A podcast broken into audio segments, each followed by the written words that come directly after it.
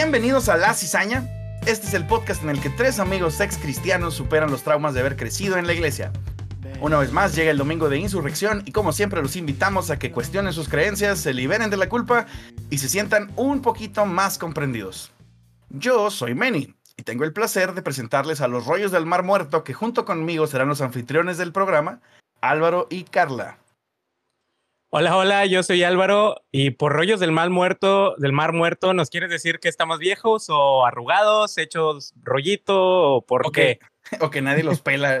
Todas las anteriores. O todas las anteriores. Sí, eh, todas las anteriores.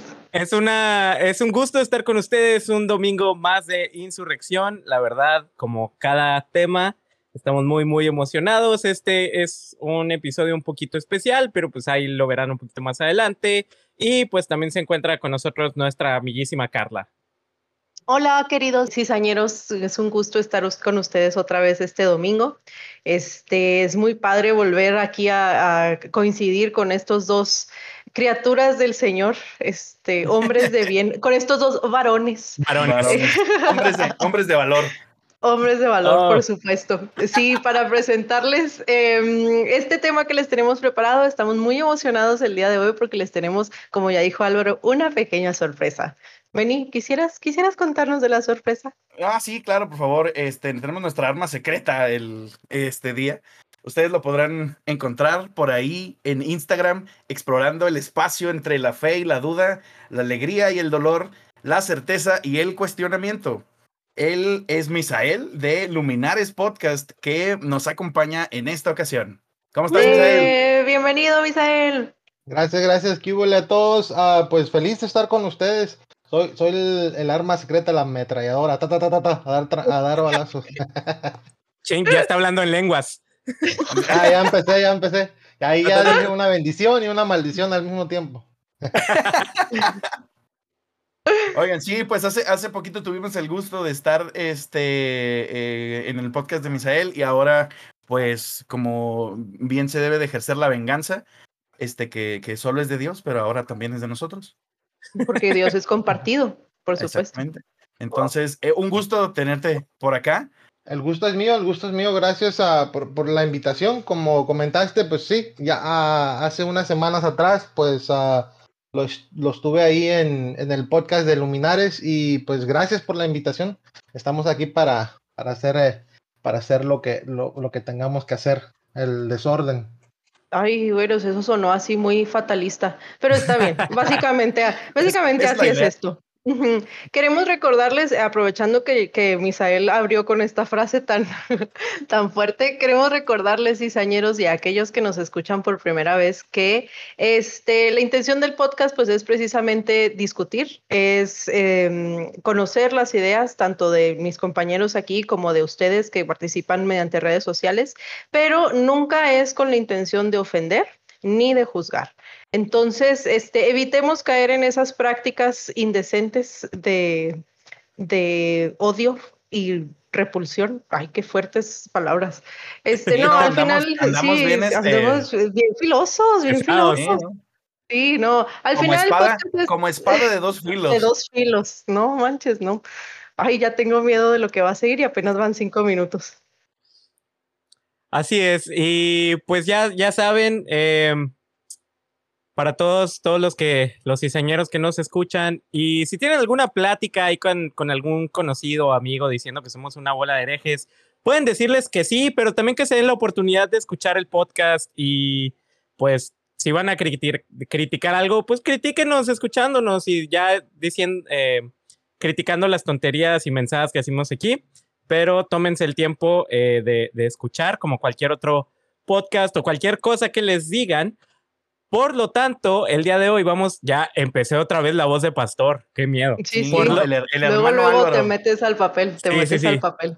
Por lo tanto, sí, sí, no, si vieras, este, por eso el, el, el tema del día de hoy vamos a hablar de lo que es la Biblia literal, cuando se lee la Biblia de una forma literal y que simplemente eh, recibes la interpretación que le convino a la persona que estaba enfrente en el púlpito ese día y de ahí ya no tiene vuelta de hoja ni hay otra manera de interpretarlo.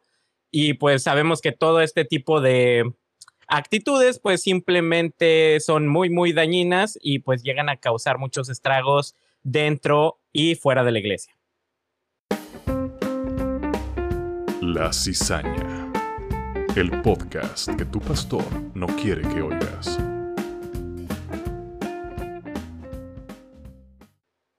Sí, luego resulta muy interesante ver cómo este, lo que nosotros conocemos como la Biblia, eh, que en mayúsculas, la Biblia, resulta que ha sufrido un montón de mutaciones, revisiones, este, modificaciones, traducciones. Entonces, el hecho de que pues luego vengan y te digan que exactamente el versículo en la versión que estás leyendo en este momento debe de ser tomado tal y cual está escrito, híjola, pues suena un poquito como forzado, ¿no? Porque luego es algo que, como vamos a ver más adelante, pues resulta que ni siquiera está en el, o sea, ni siquiera está traducido desde el idioma original y ha sufrido un montón de modificaciones y revisiones eh, afectadas por el contexto sociocultural del momento.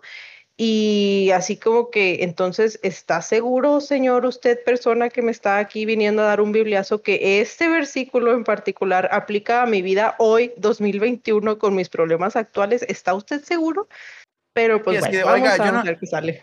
Yo no tengo un camello amarrado en mi patio y este y no tengo no tengo que cuidar este ya, ya no sé no sé ni poner una tienda de campaña, o sea, este, usted cree que tenga que leer Deuteronomio como para saber qué pasa si le empieza a salir moho a la pared. aparte, señor, este, ¿sabe qué tan caro es el lino? O sea, voy a comprar manta si bien me va. Eso, todos los pasajes que, que me llaman a utilizar lino fino, no, no, no, eso ya no aplica. Estamos en austeridad. Sí, de perdida, de perdida este, hay nylon con mezcla. Poliéster. Oigan, pues este, vamos a empezar aquí, la, eh, como siempre, el, el anecdotario de, de, cosas de la antigüedad, o sea, de nuestra adolescencia. Este, casi, casi remontándonos a aquellos tiempos en los que se hizo la Biblia, por el año del, del, del 300 y garra, cuando éramos adolescentes. Este, yo les quiero platicar de un versículo que me traumó. Este, o sea, específicamente, como, o sea, como versículo, hablando de, de como estas cosas que son como enseñanzas que se toman literales, ¿no? Y que luego, que son, este, como dijo Ned Flanders, que contradicen a las otras. Este, había un, un, versículo que era, este, déjenme lo encuentro por aquí. Ah, sí, en, en Marcos, de hecho.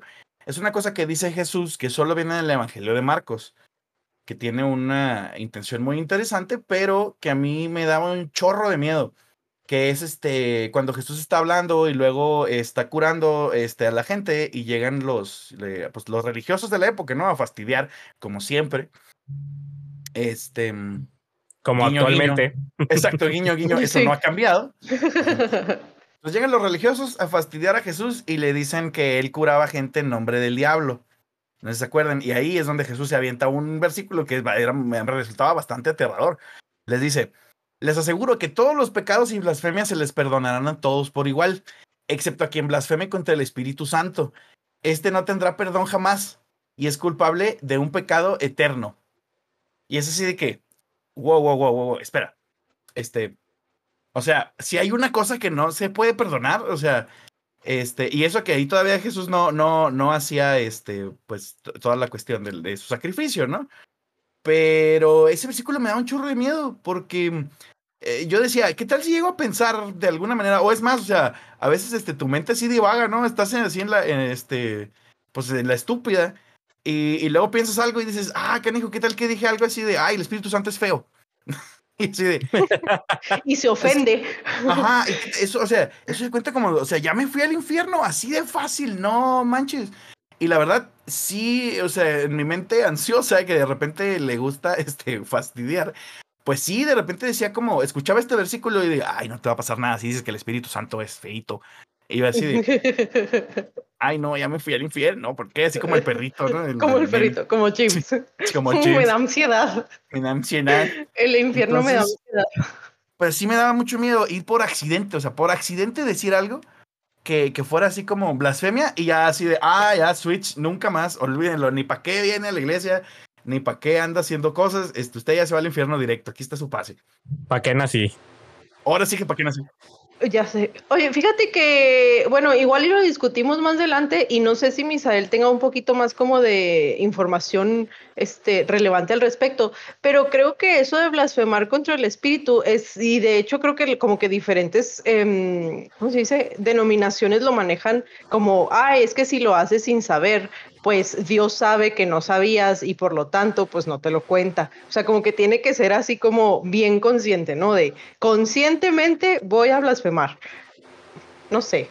Lo cual, este, ajá, lo cual este, tú dirías, ah, bueno, pues fácil pero la bronca es que, como bien dijiste tú, Carla, o sea, muchas denominaciones de ahora, o sea, por ejemplo, eh, en su inicio la reforma protestante era una blasfemia para la Iglesia Católica, entonces pues, oh, básicamente todos los evangélicos caen en este versículo y ya, al infierno directo. Hmm, interesting. Y no hay perdón. estuvimos, o sea, siempre estuvimos condenados. Desde el cero. Y digo, pero eh, bueno, yo, yo, yo, como dijo esta Carla, pues igual como ese versículo y esas interpretaciones y esas interpretaciones que se basan en más que nada en la tradición, ¿no? En es lo que, lo que dijo cierto, cierto pastor o cierto líder de la iglesia y eso se va transmitiendo y esas conclusiones pues son las que hoy tenemos y son las que la iglesia abraza, ¿no? Y, y, y, y muchas de esas interpretaciones pues vienen de esa fuente, no porque se ha analizado el texto o se ha entendido de manera adecuada lo que dice. Y, pues sí, ah, pues más que nada crean estas, estas pues creencias y, doctrinas como que, que, te trauman, así como pues comenta Manny, ¿no? Que pues te quedan así como que, oye, no puedo, no puedo ni abrir mis ojos si pasa una, una, una mujer, o, o pues uh, si, le, si digo algo en malo en contra del Espíritu Santo, ya pues ya estoy condenado al infierno y ya no tengo perdón. Y, y son cosas que no se, no se analizan como realmente son, ¿no? Sino se toman como muy místicamente cosas muy místicas que pierden el sentido real de la vida, ¿no? Ándale, precisamente eso, o sea, eh, creo que al hablar, eh, cuando se adentra la Biblia o las predicaciones o los mensajes, cuando se adentran en rollos muy espirituales muy densos, creo que a veces pierden mucho eso, precisamente lo que dices, Misael, como que el contacto con la realidad y, y carecen de sentido, que es más o menos lo que me pasa a mí bueno, lo que me pasaba, ¿no? Me ha pasado, no sé. Este, a mí, hablando así de como que de un pasaje o de, o de algo que se tome de la Biblia muy literal, a mí el Padre Nuestro, o sea, para mí el Padre Nuestro significa nada así como que está tan quemado, lo has escuchado tantas veces y luego en Radio Lobo a las seis de la tarde, o sea, todo, todo, ¿sí me explico? O sea, es, es tienes como... Que, tienes que este, poner en contexto a la gente porque Radio Lobo creo que es algo muy chihuahuense. Ah, sí, de hecho es solo chihuahuense. Bueno, en Chihuahua hay una estación de radio que tiene como 30 años, más de 30 años, este, muy conocida, ¿no? Es Radio Lobo, el 106.1, ojalá y nos den regalías por esta mención.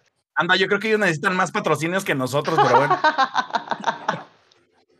Pero exactamente a las seis de la tarde transmiten esta es la es un momento de reflexión y luego empieza a sonar Padre nuestro. Entonces ya, o sea, son las seis de la tarde y automáticamente a mi cabeza viene esta parte, o sea, casi la, el versículo, el, pasaje, ¿no? Cantado. Este, pero siento que el, Padre Nuestro es una oración que por muy bella que sea, por mucha interpretación, por mucho estudio que se pueda sacar al respecto, está tan trillada que significa nada. O sea, es como, es como, y, discúlpenme a los católicos que nos estén escuchando, pero es un rezo, ¿no? O sea, es algo que dices por decirlo, pero que creo que ya no sientes. Y me ha tocado escuchar... Como los pericos que escuchan cosas y lo repiten y repiten y ni saben. Ándale, exactamente así. Entonces, me ha tocado escuchar, no sé, N eh, predicaciones al respecto y luego, este, mm, ¿cómo se dice? Sacan así cada uno de los versículos y cada una de las palabras y qué significa y qué quiso decir Jesús con esto y lo que bla, bla, bla, y, y es que es la oración perfecta y al final y empieza diciendo esto y termina diciendo lo otro y la estructura y que cuando pides, todo esto, sí, o sea, lo, lo, lo así palabra por palabra, pero al final siento que al leer ese pasaje, ya para mí ya no significa nada, o sea, es como hueco. Lo que a ti te sucede es un fenómeno llamado saciedad semántica o saturación semántica, que es como cuando dices una palabra una y otra vez y otra vez y otra Ah, vez claro. y ya, y ya Oh, pierde ya. el significado. pierde todo el sentido. Pues eso me pasa. Y lo que me preocupa de esto, este, pues no es precisamente con el Padre Nuestro o si eso no es, sino que digo, ¿cuántas veces escuchamos un pasaje una y otra vez? Y como decíamos ahorita, o sea, en un contexto que a lo mejor ya no aplica, pero te lo están repite y repite y repite, y cuando, o sea, cuando deja de tener sentido. Y yo creo que, por ejemplo, esos, esos ah, ejemplos, am, como, como comentaste tú también, Carla, son, son cosas que nosotros llevamos a la, a, a la irrealidad, ¿no? Algo irreal, algo que no es, no es, no es tangible en nuestro mundo, que solamente eh, eh, en nuestra burbuja, en nuestro ambiente, donde nosotros eh, hemos crecido en nuestras iglesias, esto, esto es algo que pues, ¿cómo se llama? Que es real para nosotros, ¿no? Es como un encanto, algo mágico, pero Ándale. externamente en el mundo real, en el mundo de afuera, esas cosas no tienen cabida en la realidad.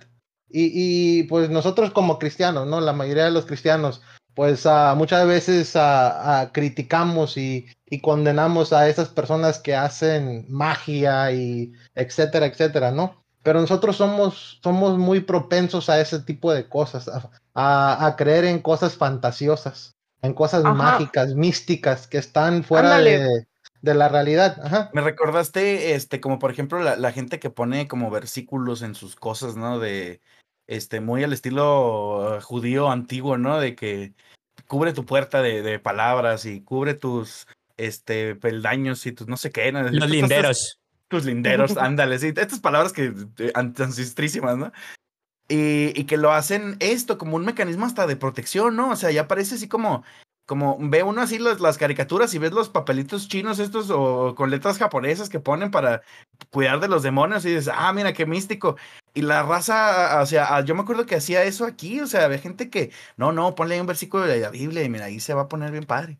Sí, o sea que de alguna manera, eh, eh, me- que de alguna manera piensas que las palabras son las que tienen eh, poder, ¿no? Y luego esta es una frase bien, bien común, ¿no? De que la Biblia tiene poder o la palabra tiene poder, pero ¿qué es? ¿Lo que representa o literal el texto? O sea, El de que la- si maldices las a alguien ya valió.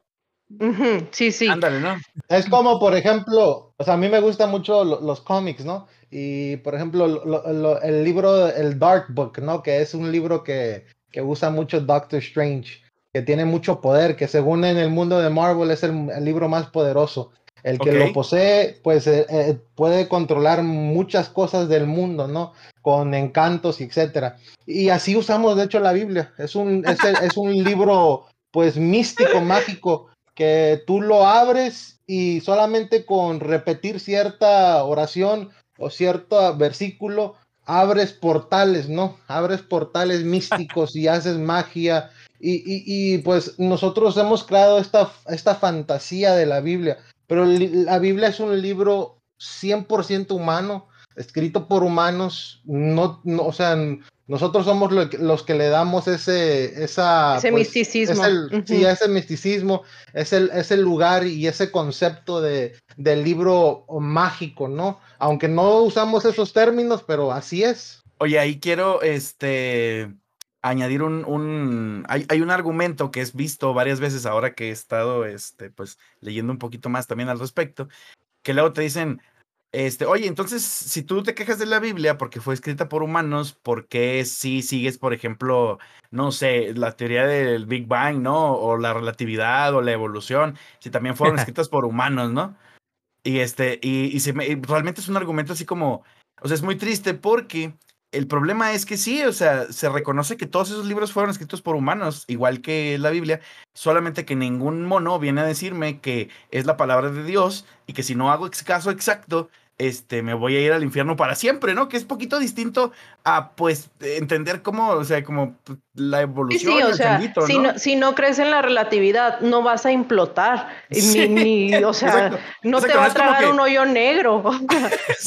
no es si como no que crees de creer en, la gravedad y empezó a flotar. a flotar. ándale, y te, y te pierdes.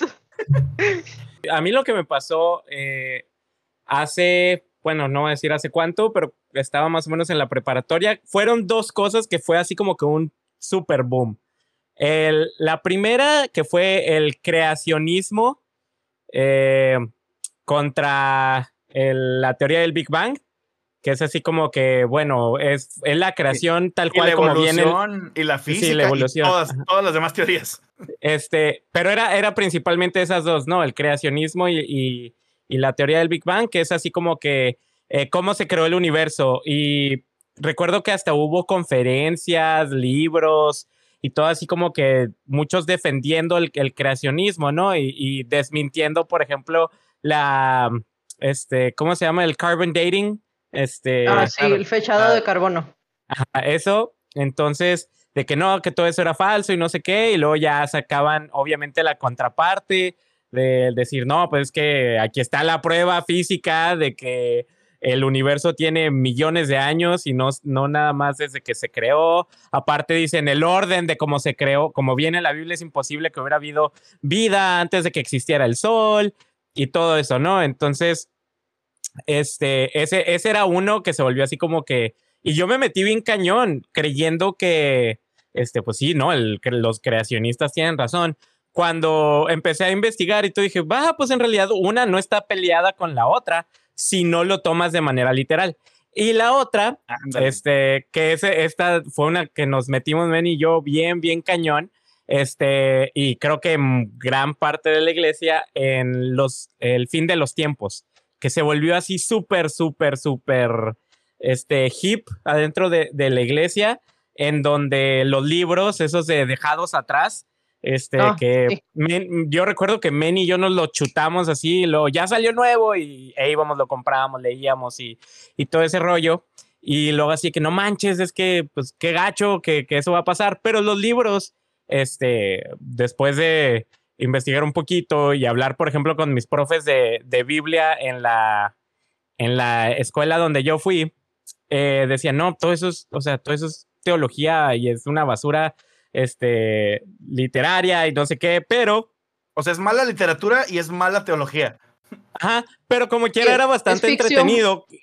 Ficción por todos lados. Exacto. Es, ficción por todos lados, pero lo, lo, curioso era lo, lo que platicábamos Men y yo de decir, oye, pero pues es que está bien chidas las aventuras que está pasando el batito este.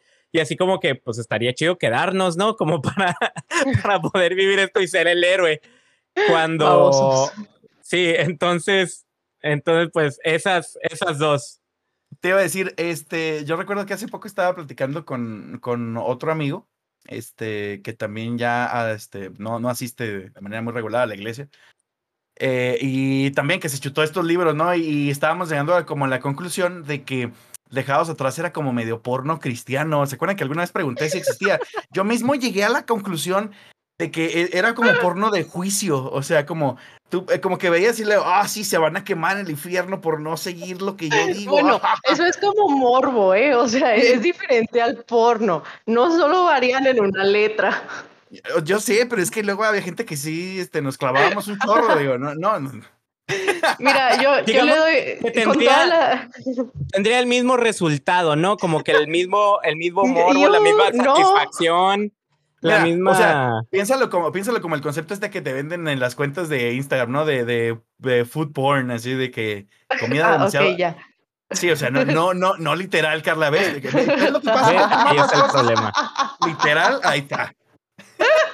Oye, con toda la ironía que la frase merece, pero yo le doy gracias a Dios de que lo único, o sea, el único donde hice eso de esperar los libros y estarlos cazando y leerlos y cuando salieran fue Harry Potter. Sí, no, mucho mejor. El diablo eso. No, digo sí. Oye, Misael, ¿tú tienes alguna anécdota así específica de algo que te haya pasado como que con algún pasaje o con alguna de las enseñanzas bíblicas que, que al tomarlas de manera literal, ajá, o sea, como que cambia mucho la perspectiva. Sí, uh, por ejemplo, mi tradición de, de, mi, de, mi, tradición cristiana, la denominación en la que yo pues um, crecí, ¿no? Que, que, es mi trasfondo cristiano. Ajá. Pues tenía este fuerte, esta fuerte inclinación al, al Antiguo Testamento, ¿no? A Levíticos, oh, okay. ya mm. Deuteronomio. Y, y, muchos de esos pasajes lo, los veían como vigentes hasta en la actualidad. Pero ya ahorita ya, ya luego pues de, analizar bien uh, es, esos conceptos y esas creencias, te das cuenta que solamente escogían, ¿no? Hacían, como se dice en inglés, cherry picking, que escogían los que, los que, los que les agradaba, los que pensaban que eran los mejores y otros versículos, como muchos en Levíticos, que como estaban comentando al principio, ya no tienen propósito hoy porque fueron escritos para una cultura en particular para, para situaciones y problemas particulares de ese momento, ¿no? Que, y también pues somos, somos, estamos en una cultura totalmente diferente hoy en día. Uh, por ejemplo, ahí te daba reglas en, en, Levíticos de cómo cuidar y cómo mantener humanamente a un esclavo, ¿no? Hoy en día eso no tiene cabida en nuestra sociedad. Ay, También eso sí me hacen falta, a ver si se los puedo aplicar a mi marido. sí, y todas esas ideas pues son, son, son escritas para un momento en particular. Y, y, y, esa, y esas personas, uh, los, los, los, hebreos, pues uh, escribían esa, esas leyes y esos mandatos para mantener su sociedad, ¿no? Hoy en día es, esos escritos pues tienen valor histórico y uh, para nosotros también tienen algunos principios que son buenos, pero no los podemos aplicar de manera literal uh, hoy, hoy en día. Y, y, eso fue algo que yo, con lo que yo crecí, ¿no? Desde que entré a mi de, denominación, eso, eso es algo que nos enseñaban en, desde chiquito y es algo que pues, pues fui cre creciendo con esa idea hasta que empecé a analizar bien, ¿no? Y empezar a, a, repensar muchas cosas. Eh, que fíjate que qué pirata que, que fuera el, el, Antiguo Testamento el que se tomara literal, cuando se supone, ya no hablemos de la actualidad y de nosotros como herejes, sino de, de Jesucristo mismo dijo que, que ya, o sea, que ya estuvo, si me explico, la ley era una cosa, la gracia es otra, de aquí para adelante, ¿no? Y como hay personas que se aferran, o sea, suéltelo, mijo, let, let son, it go. Que son más judíos que los judíos. Ajá. Oigan, hay, hay un concepto así que, que, me gusta un chorro, precisamente de lo que hablaba Misael, como este, hablando de ese mismo concepto, ¿no? De qué pasa cuando traes un, una idea de la edad de hierro a, al, mundo, al mundo moderno. ¿no? Eh, hay una cosa, esto es para los judíos, este, que se llama un Erub, E-R-U-V, Erub. Ese es, sí, gracias. Eh, pues ya ven que, ya ven que este, en, en, estaba prohibido para los judíos, está, de hecho todavía está prohibido trabajar en Sabbath, que es la, el, el, día sagrado, ¿no? El día de descanso del Señor. Amén. Eh, gracias. Entonces, este, no pueden trabajar, pero eh, pues ciertas interpretaciones rabínicas del texto, pues les dan chance de como de trabajar dentro de tu casa. Lo que no puede ser, por ejemplo, es como cargar cosas o hacer algo que represente un trabajo fuera de tu casa. Entonces, hoy en día en muchas ciudades, y de hecho hay una en Nueva York, este Erub es una línea física que la pones alrededor de un área y entonces esa área cuenta como tu ciudad. Tú das de cuenta que es como, voy a hacer tantita trampa, ¿no? Así de, ah, bueno, Dios no me da chance de, de cargar cosas fuera de mi casa, pero mi cerca está dentro de mi casa. Entonces, es como si, o a la cochera, ¿no? Así, ah, bueno, si le pongo una barda a la cochera, entonces yo puedo cargar cosas en la cochera. Entonces los judíos llevaron este concepto, así lo, lo extrapolaron hasta el infinito y dijeron, bueno, ¿qué pasa si ponemos un cable que recorra la ciudad? Y entonces toda la ciudad es mi casa y ya puedo cargar cosas y no estoy violando la ley, la ley del Shabbat. Y es así de, o sea, ¿para o sea, qué? Señor, ya mejor hágalo. ¿Para qué sí, tanta molestia? ¿sí me explico? Exactamente, exactamente. Sea, todo es lo que tienes que forzar. Es un life hack. y Oye, este... estoy viendo, estoy Ajá. viendo aquí en, en, internet este, el Erup de aquí de Los Ángeles. Ajá. Y no manches, o sea, cubre, cubre puras, puras este, colonias bien fresas. Obvio. Puras, colonias de lana, sí, obviamente. Obviamente. O sea, para que tú puedas trabajar en tu Ferrari el sábado. Ajá. No, y esos trances cuestan millones de dólares al año mantenerlas, o miles, miles de dólares, porque pues obviamente se cortan, llegan pájaros, llegan árboles, y la bronca es que imagínate, este, que estés tú afuera en la calle con una caja cargando herramientas y luego se corte el erub, ¿qué pasó? ¿Te paralizas? Ya, al infierno, al infierno directo. Llega, llega el fuego del Señor y te consume en ese momento. En el pecho de Abraham vas. Hablando, hablando de cosas literales, llega un carro de fuego y te levanta. Todo depende de qué carro. Aquí en México, si te levanta cualquier carro, no es algo bien visto, ¿eh? y no es novedad tampoco. tampoco. No, nada de que lías ni que nada. Ouch. El otro día estaba leyendo un artículo de cómo se debería de estudiar la Biblia y me, o sea, me resonó por lo que dijo ahorita Álvaro de lo de la ciencia, del creacionismo y de la evolución y del Big Bang y de todo esto, ¿no? Y de cómo a veces eh, agarramos la Biblia y queremos como que estudiarla, vamos a decirlo así, muy objetivamente. Pero creo que el problema de tratar de estudiar la Biblia objetivamente, a diferencia de cualquier otro texto, ya sea científico o histórico, como lo quieras ver, es que cuando uno estudia la Biblia, ya conoces el final. O sea, eh, cualquier cosa que lees de la Biblia lo lees con los lentes de Dios es el Señor, Jesús vino a salvarnos, este, si no creo me condeno en el infierno. Sí, entonces creo que toda la objetividad precisamente que debería de tener un estudio o un buen estudio de algún texto se pierde, porque cuando uno, o, sea, dentro de la iglesia, como cristiano promedio, que, que, abres tu Biblia y lees un pasaje, o como erudito de la Biblia, como alguien que estudia teología o lo que sea, siempre estudias la Biblia con ese de tender a estas tres verdades, ¿no? O sea, que Dios es el Señor del universo, a que Jesús vino a morir por tu vino eh, como Cristo encarnado, fue crucificado, resucitó y murió por tus pecados. Entonces, mm, creo que el problema de, cuando empiezas a hacer como que estas comparativas o estas, em, pues sí, eh, como luchas entre, entre la ciencia y la Biblia o, o, la historia y la Biblia o lo que sea, este, creo que el problema es ese, que la Biblia o el estudio de la Biblia, la interpretación que nosotros como cristianos o como cristianos, lo que sea, le damos, pierde completamente la objetividad porque lo encaminas hacia, hacia un punto específico.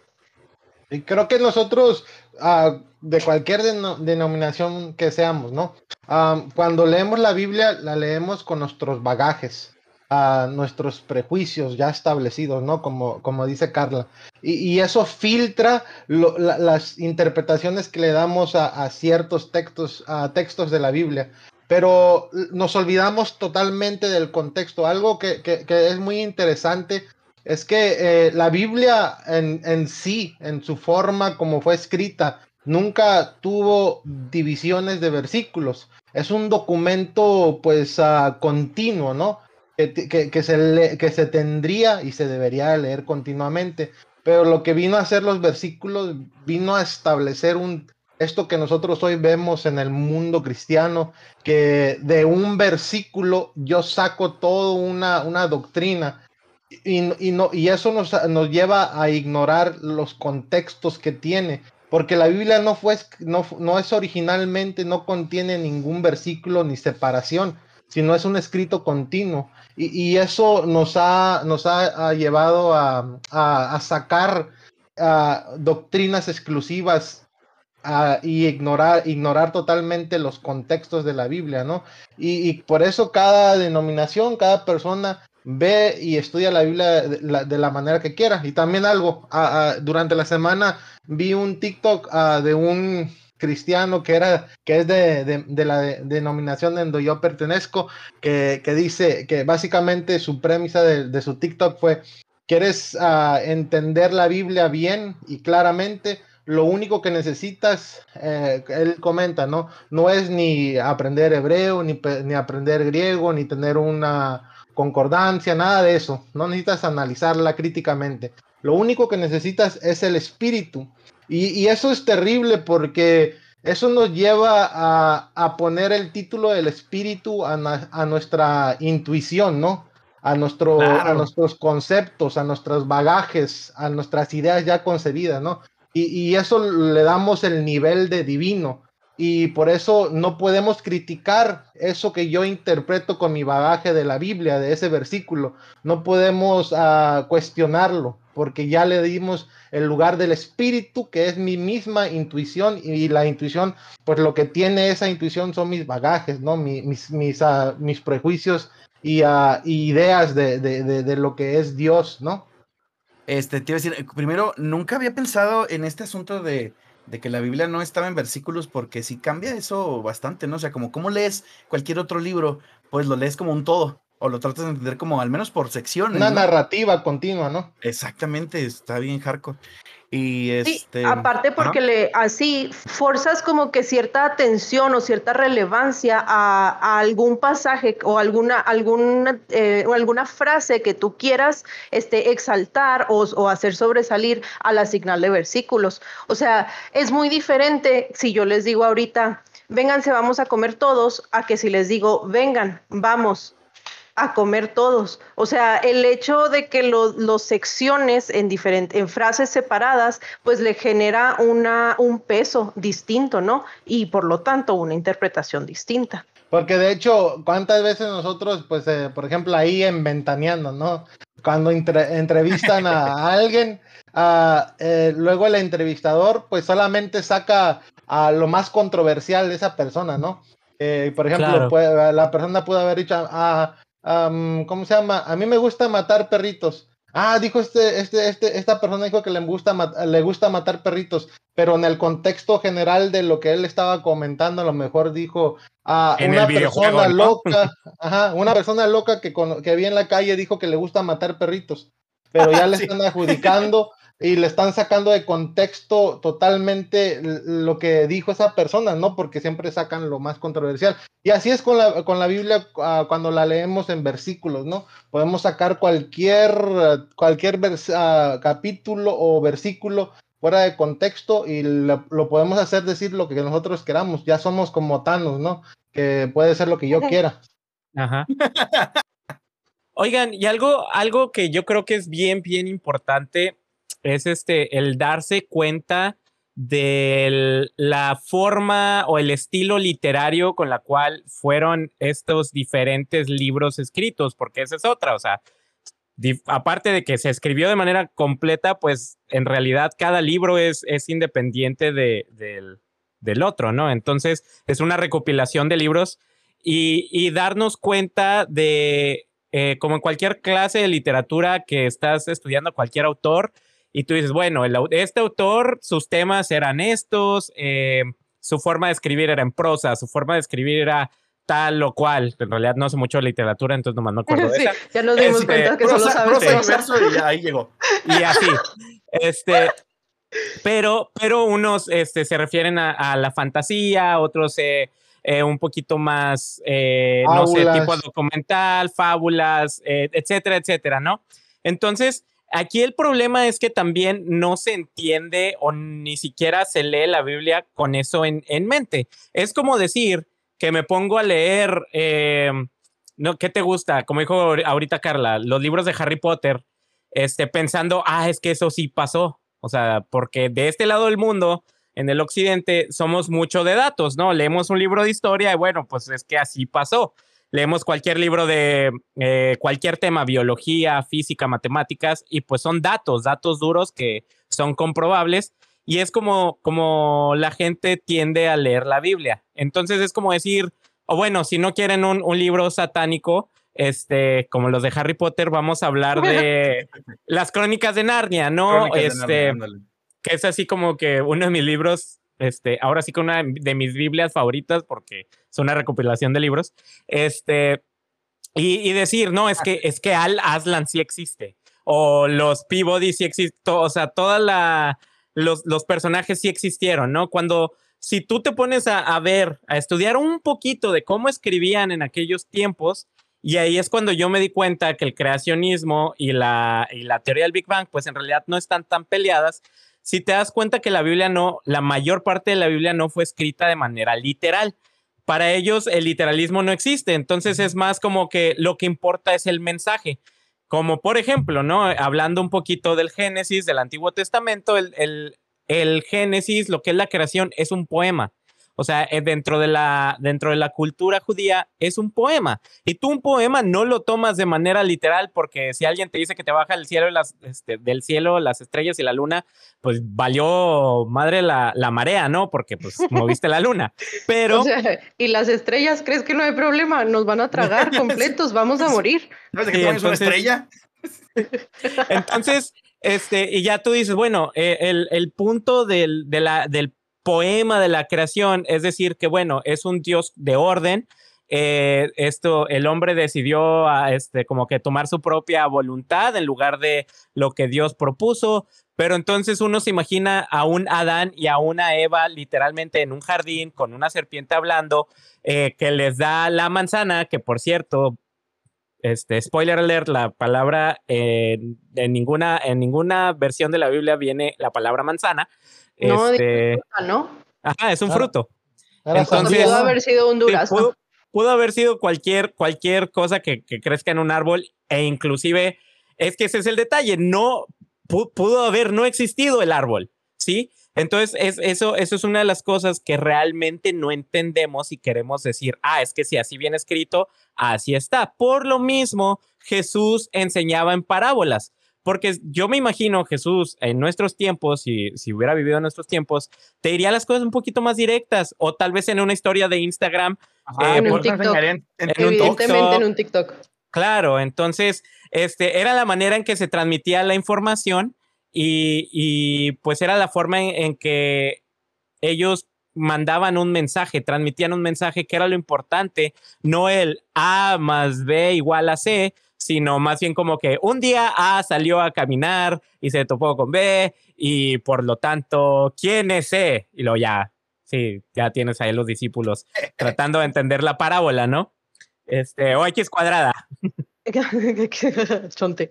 El problema que es lo que te decía ahorita es que C siempre es lo mismo. O sea, en la Biblia no importa si tú lees un poema o si lees un libro histórico o si lees una carta o si lees una profecía, al final que debería de hacerse, ¿verdad? Y creo que aquellos que sí estudian la Biblia de manera, este, como más eh, eh, académica. Eh, Sí, gracias. De manera más académica, Ajá. sí le dan esa, ese, esa connotación, ¿no? O sea, a cada libro, cómo está escrito y cuál es su propósito, con su contexto histórico, etcétera, etcétera. Pero además, el, o sea, el problema que yo tengo con esto es que no importa si, si lo haces conscientemente diciendo, estoy leyendo un poema, por lo tanto va a estar lleno de, de analogías o de metáforas, o estoy leyendo un libro histórico con datos históricos comprobables del, del pueblo judío, o estoy leyendo una carta donde sé que pues era mucha cosecha del autor, ¿no? Hablando otra vez de nuestro querido Pablo, este, al final el, el meollo de cualquiera de los libros de la Biblia siempre es el mismo.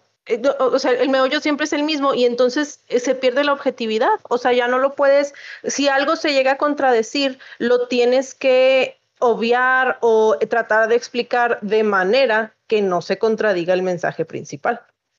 Sí, algo que solamente quería añadir un dato de lo que comentó Meni de los de la división de los versículos. Ah, quería agarrar el dato bien. Ese, eso fue primera vez, la primera vez que se hizo fue con el, el Textus Receptus, ¿no? Que un, un hombre que se llamaba Robert Stephanus en, uh, en 1551, si no estoy equivocado, fue, fue, fue, la primera vez, él fue el que decidió dividir los versículos, ya luego en la Biblia de, de Geneva, de Geneva fue cuando se empezó a, a, publicar y ya luego pues consecutivamente las demás Biblias empezaron a dividirse en versículos. Y algo también que quería comentar, lo que me, que me llamó la atención, lo que comentó uh, ahorita, um, creo que fue este gato, ¿Álvaro? perdón, es que Álvaro, Álvaro, te digo gato porque así te, es lo primero que veo. Álvaro, Álvaro, uh, algo, algo, muy interesante y, me gusta mucho cómo lo explicaste, Álvaro. Que sí, o sea, los hebreos tenían, y era muy parte de, esa cultura, cuando ellos hablaban eh, de fábulas o, de cosas o, de poesías y cosas así que no eran reales, pues ellos tenían una forma de hablar, ¿no? Que no daban tanto detalle, sino solamente era una historia oral. Y, cuando ellos querían ser precisos y querían dar detalles, lo hacían. Por ejemplo, en muchos de los, en, los libros de crónicas y, y, otros números. Ni modo que no venga ahí como 20 mil detalles innecesarios. Y, Jorobabel engendró a Jeroboam.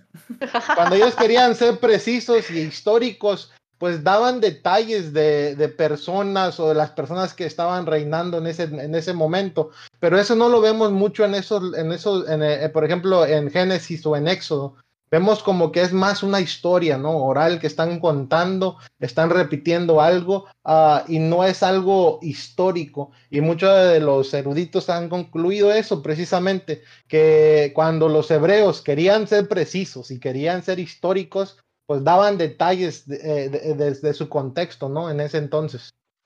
Oye, este, dos cositas también para abonar al punto que decía Álvaro. Eh, uno de los primeros propositores de la teoría del Big Bang, de hecho, fue este, un investigador del Vaticano, o sea, un, un sacerdote que también trabajaba en física. Entonces, así como, eh, o sea, si, si la gente que está como más arriba entiende que este texto no es este, literal y te puede proponer que la creación tiene también sentido físico con este fenómeno, pues este, eso significa que tal vez deberíamos este, evaluar nuestra, nuestra apego al creacionismo. Y, Pero no lo pues, vamos a hacer. Oye, nada más, antes de que pases al segundo punto, ¿quién era? ¿San Agustín? Eh, ¿Santo Tomás? El de la primera causa incausada. Ah, creo que era Santo San Agustín, ¿no? San Agustín, no, sí, perdón, olvídalo. Aquí, Misael sabe más. Sí, de hecho, sí, o sea que al final volvemos, o sea, obviamente Santo Tomás lo proponía de una manera pues como más poética, pero al final es eso, o sea, tuvo que haber un principio que no tenía principio, ¿sí me explico? Que es el Big Bang. Oye, y este, y la otra, este, Carla, es, eh, volviendo a tu comentario, eh, hubo un punto, y esto sí me hizo a mí como que mucho clic, o sea, clic, perdón, mucho tiempo después, hubo un punto en el que no se sabía cuál era la conclusión a la que había que llegar leyendo la Biblia. Porque como dice Carla, ahorita ya sabemos que tenemos, o sea, si tú llegas a una conclusión distinta de, de Dios es Padre, Hijo, Espíritu Santo y Jesús este, muere por tus pecados y tu sacrificio te salva, si llegas a una conclusión distinta, este, pues ya, ¿no? Infierno, cárcel, este, herejía. herejía para siempre, ¿no? Pero hubo un tiempo, como 300 años, en los cuales esto no estábamos de acuerdo. O sea, la gente este, de la Iglesia Católica, los, o sea, lo, más bien, los primeros cristianos que después se convierten en la Iglesia Católica, en el Imperio este, Romano y en el Bizantino, se tienen que poner de acuerdo y justamente existen estos, estas figuras que son los concilios ecuménicos, que es básicamente cuando se juntaban todos los sacerdotes importantes de diferentes regiones a discutir. Y ellos sí se ponían a discutir así, oigan, leyendo todo esto, ¿Jesús sí es el Hijo de Dios? ¿O Jesús es Dios? ¿O Jesús es la primera creación de Dios? Esto fue una discusión literal que existió y llegaron al acuerdo de que Jesús era hijo de Dios y que era parte de la, de, eh, que, era que era también como Dios, que todavía no era la Trinidad porque la Trinidad se decidió en un concilio posterior. Entonces, en ese punto sí tenía espacio para duda y sí se estudiaba, como dice Carla, con ganas de encontrarle un sentido. Ahorita ya no. Ahora, hay que tomar en cuenta el hecho de, de, de quién la escribió, cuándo la escribió y cómo se escribió.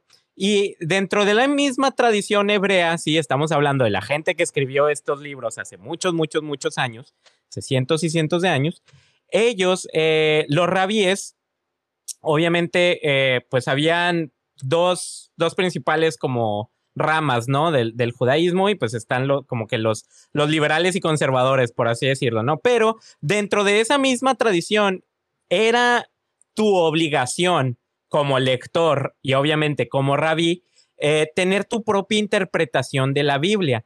Ellos eh, comparan, comparan, comparaban o comparan, bueno, comparan todavía a la Biblia como una piedra preciosa, como un rubí o un zafiro, que si tú lo ves desde un ángulo tiene una cara pero si lo giras, tiene otra cara. Entonces tu obligación al, aprenderte el Torah, al, crecer, es tener tu propia interpretación. Y ya cuando uno que, este, que se convertía en rabino, ¿sí? tu obligación era eh, tener tu propia interpretación, obviamente muchas veces basada en la interpretación de tu maestro, y tú como rabino tenías que enseñar esa interpretación y ya la gente te seguía o la gente eh, te escuchaba y todo este rollo. Entonces es como que una, actualmente, o sea, hasta la fecha, es una responsabilidad el que tú lo leas y que tú le des una interpretación personal y la hagas personal, que yo creo que es cuando la Biblia se refiere a que está viva. O sea, no, no está viva de que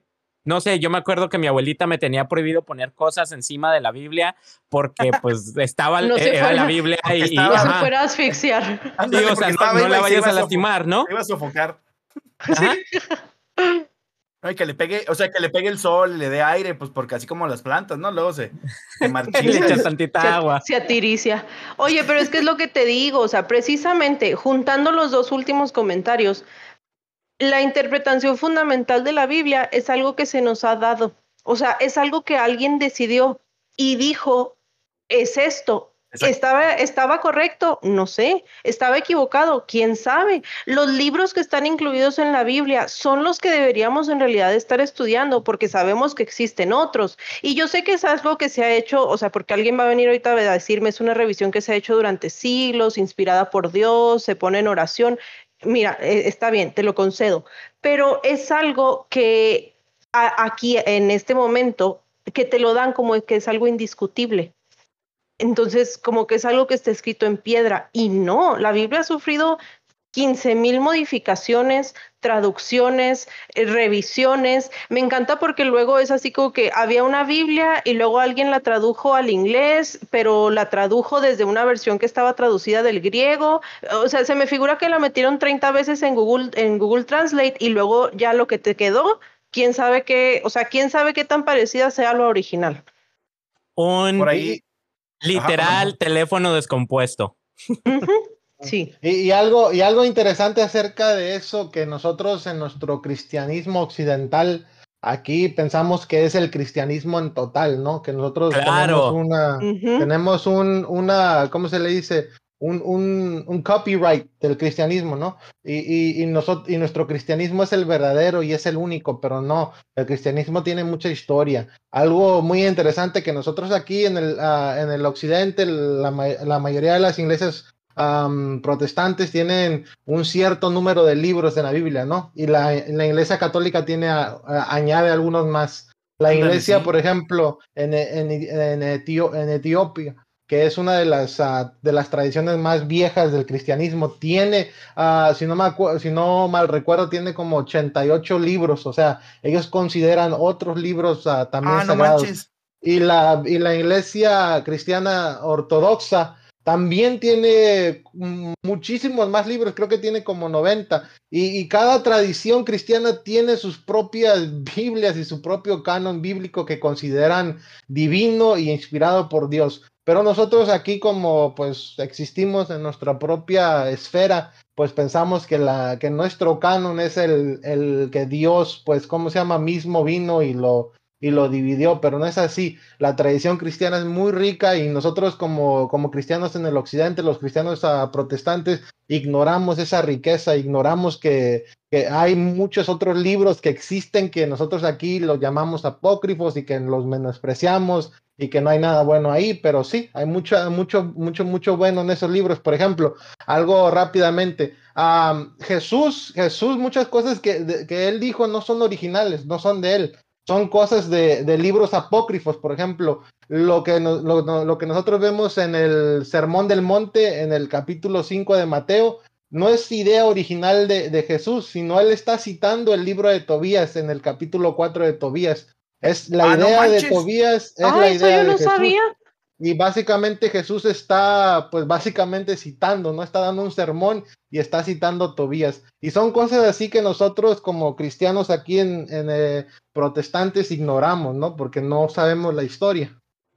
Sí, y porque, y porque es pecado cuestionar la Biblia. O sea, no puedes decir, oye, ¿y si fue así? Oye, y yo sé que aquí viene marcado en rojo, pero sí lo dijo Jesús de verdad. No, olvídate, ¿cómo se te ocurre? O sea, ¿por qué cuestionas la palabra de Dios que es viva y eficaz? Que los, los evangelios no fueron escritos así conforme Jesús iba haciendo las cosas, o sea, no traían una libretita. Ándale, sí. Así sí, que, ah, mira, Jesús dijo esto, o sea, el más, el más cercano fueron como 27 años después de que murió Jesús. O sea, no, era, no, no, estaban haciendo un documental, ¿no? Así de, ah, no, es un reality. por ejemplo, la otra vez me, me, dio risa porque me imaginé esto, ¿no? Ah, ¿Quién es el que estaba ah, viendo a Jesús? Y escribiendo lo que estaba haciendo cuando Jesús estaba llorando en el, en el, ¿cómo se llama? Cuando entró al, monte, en el huerto, ajá, en, el huerto y estaba llorando y en, el huerto de Getsemaní exactamente. ¿Quién es el que estaba ahí? Era un como un tipo documental y porque luego Oye, qué mala onda, ¿no? Jesús llorando, Jesús llorando y el vato escribiendo, mira, Jesús está llorando. Pero quería consolarlo, lo que, o sea. luego corta, es algo surreal corte a Jesús, Nelo. Sí, la verdad, en ese entonces sí me sentía yo de la reada, pero. Recuerdo, y van describiendo, de hecho, van describiendo cómo se siente Jesús, pero Jesús nunca lo dijo. O sea, Jesús nunca lo dijo. ¿Quién sabe cómo supieron eso? Oye, yo tengo, hablando, este, hablando de lo que tú estabas diciendo de los libros este, perdidos o de estos, de estas tradiciones cristianas, me da un chorro de curiosidad también, por ejemplo, como, no sé si me estoy perdiendo, no sé, del equivalente de Rogue One de la Biblia, ¿no? O sea, ¿qué tal si explican así de, no, pues de dónde sacaron la madera de la cruz de Cristo y era una misión suicida acá, ¿no? Ya sé. Oye, es, como... como el meme, como el meme. Ah, no, no es cierto, es un chiste. No lo quiero contar porque es muy feo y siento que nos van a censurar si lo cuento. Después de los cuento en privado. fuera, del aire, pero es, así como decir, es así como decir, no, es que la comida mexicana es la única comida en el mundo y no hay nada más y no puedes salir más de eso. Y tú mm. dices, sí, o sea, yo puedo vivir con pura comida mexicana y sería demasiado feliz, pero, oye, es que está el sushi, está la pizza, están las hamburguesas, está todo lo que es fuera de comida este, mexicana y están en otros países. Y si lo pruebas en México está chido, pero ve y prueba, no sé, pasta en Italia y es otro rollo. Pero más aún, o sea, fíjate, tomando esa analogía de la comida, está bien que pienses, bueno, no, no está bien.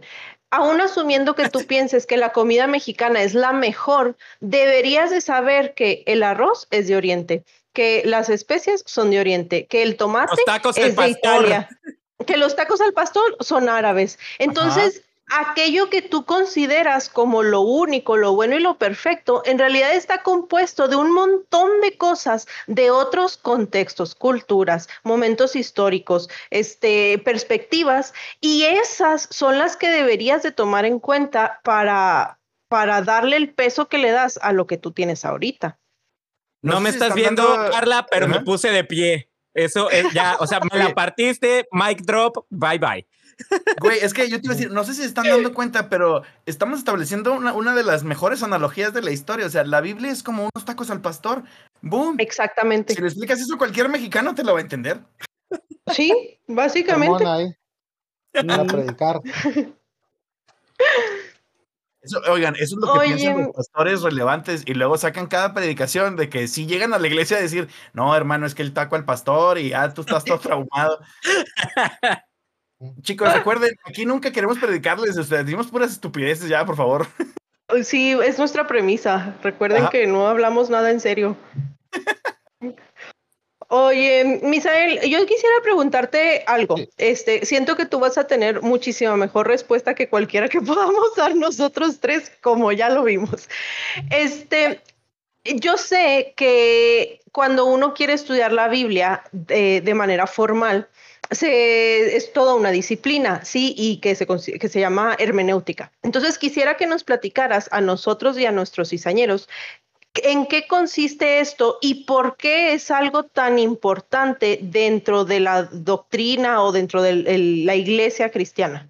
Bueno, ah, básicamente la, Biblia, bueno, y la teología, pues es, un, es, un, es una, una, disciplina académica, ¿no? Y se necesita cierta manera de encarar de manera científica, ¿no? Y la hermenéutica básicamente eh, eh, aplicada a la Biblia es eso es, es, pues a extraer de manera académica lo que, lo que dice la Biblia, entenderlo con de manera muy simple y básica, entender su contexto uh, cultural histórico, ¿no?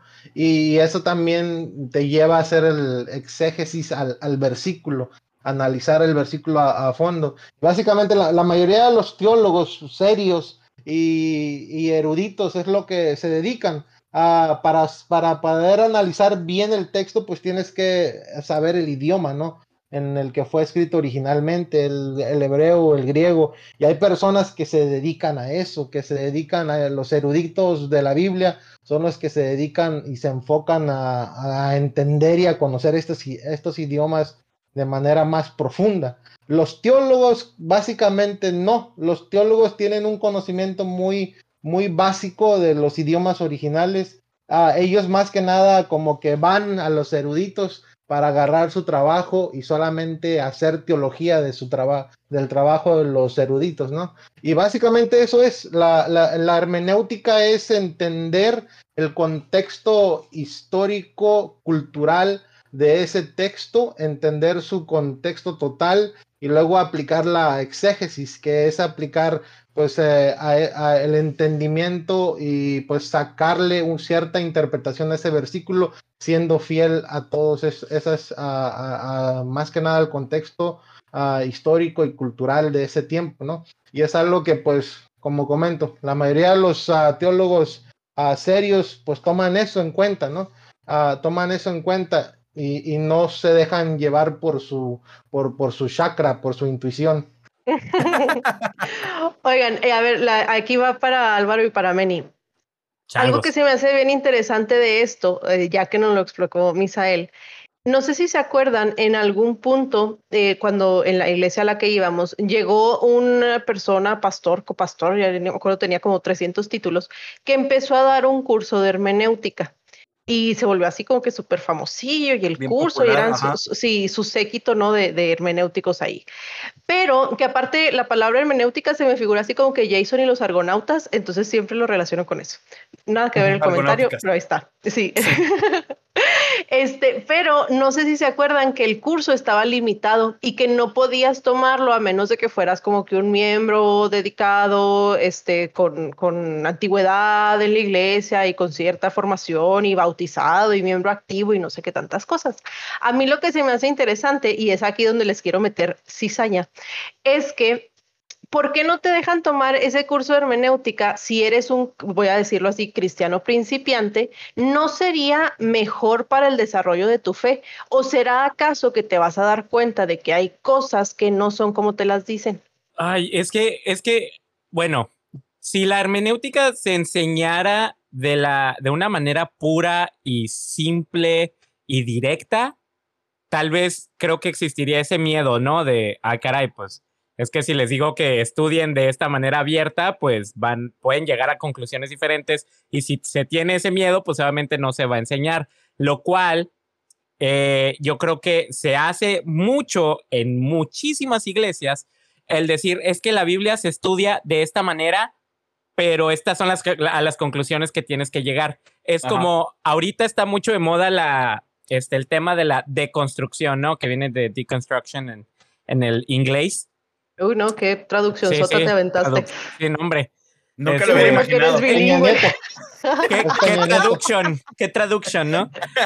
Este, eh, bueno, eh, sí, la deconstrucción, ¿no? Y, y, que para los que no sepan, eh, la deconstrucción de la fe es así como que destruir todo, eh, es que destruir se oye muy feo, pero básicamente es destruir tu creencia y como que volver a, volver como que a reensamblar algunas piezas, ¿no? De tu rompecabezas que tal vez estaba medio raro, porque así te dijeron que iban las piezas y como que lo, lo tienes que cambiar las piezas y acomodarlo de una forma que pues sea entendible para ti, que tenga sentido y que no te cause ningún dolor, ¿no? Y que, que tal vez te ayude a tener una vida más plena y una vida más, digamos, más conforme a la voluntad de Dios, ¿no? Y ya volvemos a, a eso de la voluntad de Dios, que es otro, otro rollo. Pero muchas, muchas personas que yo creo que como el podcast de, de Misael, como nuestro podcast, como el de Dirty Rotten Church Kids y todos estos podcasts que están hablando de los traumas y de las cosas que suceden o sucedieron en la iglesia, eh, estamos haciendo esto, esta deconstrucción donde estamos entendiendo un poquito más y de una manera más abierta e inclusive yo digo que más profunda. Yo siento que mi fe ha crecido más cuando he rechazado ciertas cosas que dice la iglesia porque el, como lo dijo la iglesia y me voy como que más al original y todo eso, ¿no? Pero el problema está ahorita, respondiendo a lo que, lo que había dicho Carla, es que están enseñándote a cómo deconstruir de la manera correcta, lo cual es una tontería, o sea, es, es te voy a decir cómo vas a creer de ahora en adelante. Ya esto no te quedó, no te cae bien y no te gustó, ok, no te preocupes, aquí tengo otra versión. Entonces. es, como, es como, me voy a hacer una revolución y es como si dijeran, ah, bueno, yo te voy a decir cómo te tienes que revelar. Paso número uno. Así no, así no, funciona la revelación. Oye, Carla, yo, dos cosas. Siento que la pregunta que nos hiciste eh, no está nada pelada porque es la misma pregunta que se hizo Martín Lutero. Este, y mira todo, mira todo el desmadre que hizo. Terminó. Sí, o sea, básicamente ya se pelearon. Y ahora tenemos un podcast. Sí. Es culpa de Lutero. Exacto. Un día amanece un alemán enojado con que no lo dejaban leer la Biblia. Tres doritos después. Y no, y no lo dejaron salir para Halloween. Después estamos haciendo un podcast. Y tres doritos después. y la otra, rápido, es. Siento que a veces también este, la gente que estamos del lado de, como dijo Álvaro, de la deconstrucción, ¿no? O sea, que estamos analizando nuestras cuestiones de fe, Luego le queremos exigir a la gente que sean todos bien eruditos. Y es así como, eh, también estamos hablando desde, tenemos que darnos cuenta de que estamos hablando desde el privilegio. Y nosotros tres y Misael, pues somos gente estudiada que tiene acceso a materiales y que puedes preguntarte estas cosas. Los cristianos, la gente que llega buscando este solaz en la religión, pues realmente no es, o sea, no te vas a poner a decirles, bueno, pero primero tienen que saber que eh, los judíos estaban en la región del eh, río Éufrates. Es decir, o sea, no, yo quiero que me digas algo que me ayude a, lidiar con mi situación del día a día. Y creo que por eso también, o sea, no creo que sea como muy lógico exigirles que todos los cristianos absolutamente sean maestros de hermenéutica, pero sí eh, se genera un problema en cuando no les enseñamos que la interpretación, o sea, no se nos enseñan pues que la interpretación del pastor es una interpretación y que no podemos pensar que todo lo que nos claro. dicen creo que de ahí es de donde, de donde nacen un chorro de abusos, ¿no? O sea, no, ya estoy de pie otra vez. sí, nunca, nunca te dicen que, que, este sujeto, la palabra de Dios, no es necesariamente lo que dice él. Y entonces. y no es exclusiva de él. Exactamente. Ajá. Eh, y, yo, bueno, eh, igual, ah, como, pues, ¿cómo se llama? Pues analizando lo que dijo Manny, es cierto. no todos pueden ser ah, teólogos o, biblistas eh, o eruditos, ¿no? Porque es, difícil. Es una disciplina. Ah, y la Biblia también no es un, no, no es un libro místico como, como dijimos al principio. Es un, un libro para estudiar, ¿no? Es un libro para analizar.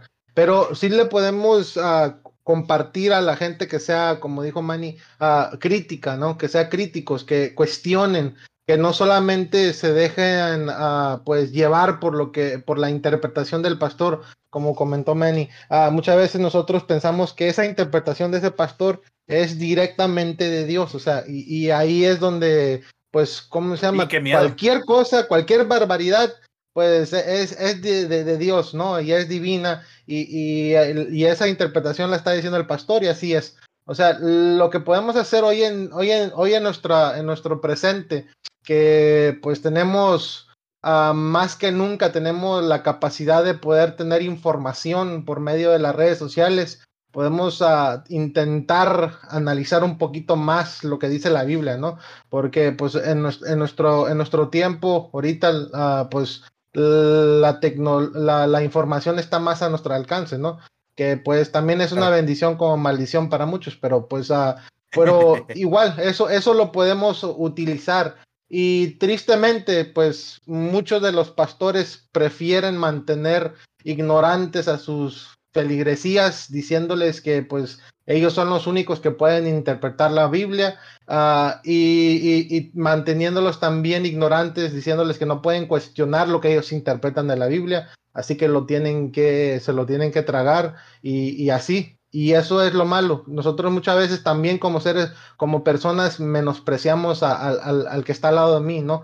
y no pensamos que tiene la capacidad para ser crítico y para poder analizar el texto. Yo sé que pues sí, se necesita una, una disciplina, pero podemos empezar poco a poco a, ser críticos con lo, que, lo, con lo que leemos en la Biblia, ¿no? Y no solamente dejarnos llevar. Pues, em, oigan, hablando precisamente de, esta cuestión de, agarrar a bibliazos a la gente y de interpretar como a ti te, te dé tu gana, por ahí nos llegó un comentario en una de nuestras publicaciones, creo que una de las más controversiales del episodio pasado. Em, nos mandan este un, versículo donde nos regañan, ¿no? Obviamente, más bien nos mandan un comentario en, en, este ahí por redes sociales donde nos regañan y nos dicen este que nos dicen herejes, hombre, nos dicen herejes. No, sí, sí, o sea, por favor. Eso es de diarios. Ese es nuestro pan diario. Nos, dicen herejes, pero que nos aman en el amor de Cristo. Entonces. No, no, no, hombre, no. Esta, esta, esta señora que nos comentó, no creo que nos ame mucho en el amor de nadie, ¿eh? Pero bueno, nos pone así como, y también dice la Biblia que hay de aquel que quite un punto o una coma a mi palabra en Apocalipsis 22, 18 y 19. Y así, ¿no? Como, y muchos emojis y muchas cosas. norteña la señora, al parecer. Yo creo que sí, ¿verdad? y este. Y ya, entonces, pues, bueno, primero que nada, te vas a Apocalipsis 22, 18, 19. No dice nada de puntos y comas, ¿verdad? Porque primero, este, pues Juan no sabía que era una coma. Entonces, este, cuando escribió Apocalipsis no iba a decir nada de puntos y comas.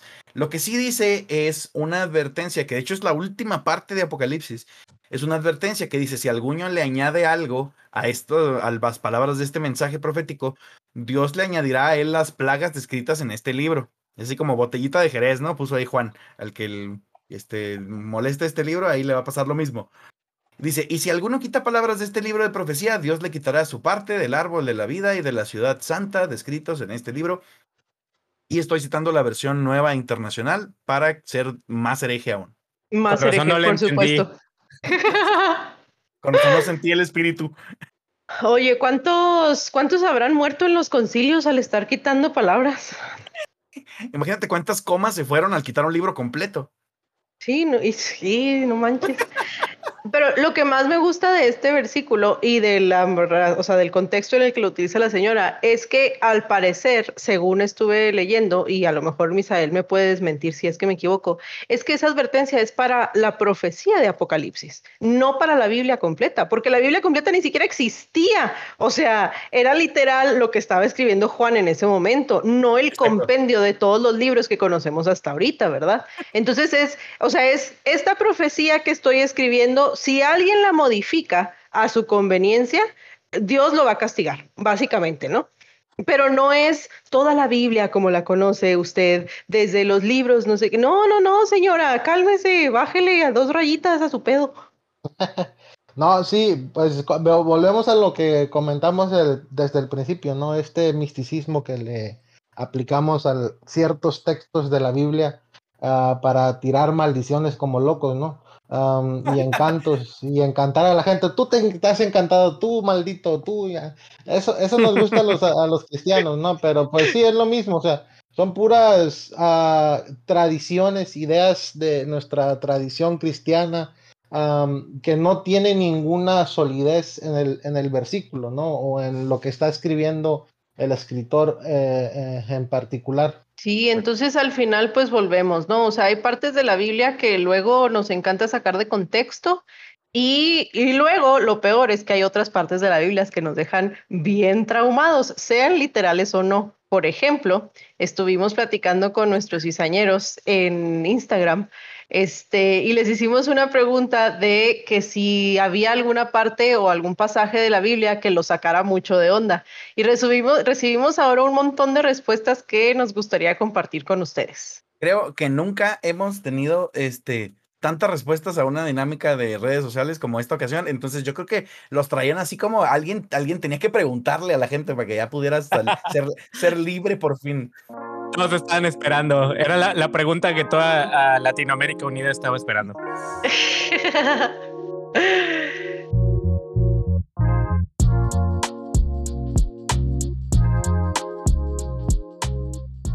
y bueno, eh, la, como, como ya ha dicho Carla, nuestra dinámica en Instagram. Hicimos la pregunta, por cierto, síganos en Instagram como La Cisana Podcast. Y la pregunta fue, ¿había alguna parte de la Biblia que lo sacara de onda? Y este cizañero o cizañera responde, los penes de burro y fluidos como los de caballo. Este, para los que no saben exactamente de qué estamos hablando, eh, chéquense Ezequiel 2330. Ahí sí. No, perdón, perdón, es 2320, por ahí un 2320, error 2320. Entonces, eh, hay nada más para que para que tengan ahí el, gusto de satisfacer su morbo. Sí. leer algo tan horrible en la Biblia? Para los que no saben de lo que estamos hablando, estamos hablando de equinos y sus penes, básicamente. No tiene mucha vuelta de hoja. La siguiente participación que nos hacen es eh, el Apocalipsis. Cuando el pastor necesitaba buenas ofrendas, se hablaba muy duro del tema. Y sí, ¿eh? Así porque aparte, ¿no? Siempre hay pasajes para llamar la atención, pasajes para cuando todo está chido y pasajes para cuando necesitamos darle miedo a la gente y que ofrende más. Sí, sí, nada, nada afloja la cartera como pensar que, digo, ya se va a acabar el mundo, pues ya le doy todo mi dinero, ya para qué me lo quedo. Claro. Oye, este otro cizañero nos comparte, dice, para una tarea de la escuela católica, leí una parte donde Dios prohíbe mencionar nombres de otros dioses y yo pensé, entonces no podemos aprender historia. que, es, que es precisamente lo que decías tú, Benny, ¿no? Así que, o sea, la madre, y si estoy, si estoy condenándome por equivocación. o sea, por, por, y ya ni siquiera por equivocación así de pecado, ¿no? Así por default, o sea, ya. Dije Zeus y ya valió madre. Así es. Y bueno, otro, otro de acá nos dice, cuando Dios mató a 42 chavos por decirle calvo a Eliseo, like, overreacting much. yo me imagino al oso, ¿no? Así que, ay, bueno, ahí voy. Oye, pero aparte, ¿qué, qué hizo? mandaron unos ángeles así de, con los osos, así de, oigan, ¿qué creen? Así, ¿cómo? ¿Por qué tengo que matar niños? O sea, yo, quiero pescado, déjame en paz. Y luego aparte la razón, la, parte, la parte de la razón de que, oigan, osos, este, tienen que ir a matar a una gente porque, ¿se acuerdan del liceo? Pues... Y lo cual, el calvo. el pelón. y bueno, otra persona cizañera nos dice que jueces 19. Ah, para aquellos que no se acuerdan, es la historia de Levita y su concubina, que yo la verdad no tengo la más mínima idea dentro de lo que he estudiado de por qué esta clase de historias están incluidas dentro de la Biblia, porque realmente es muy grotesco.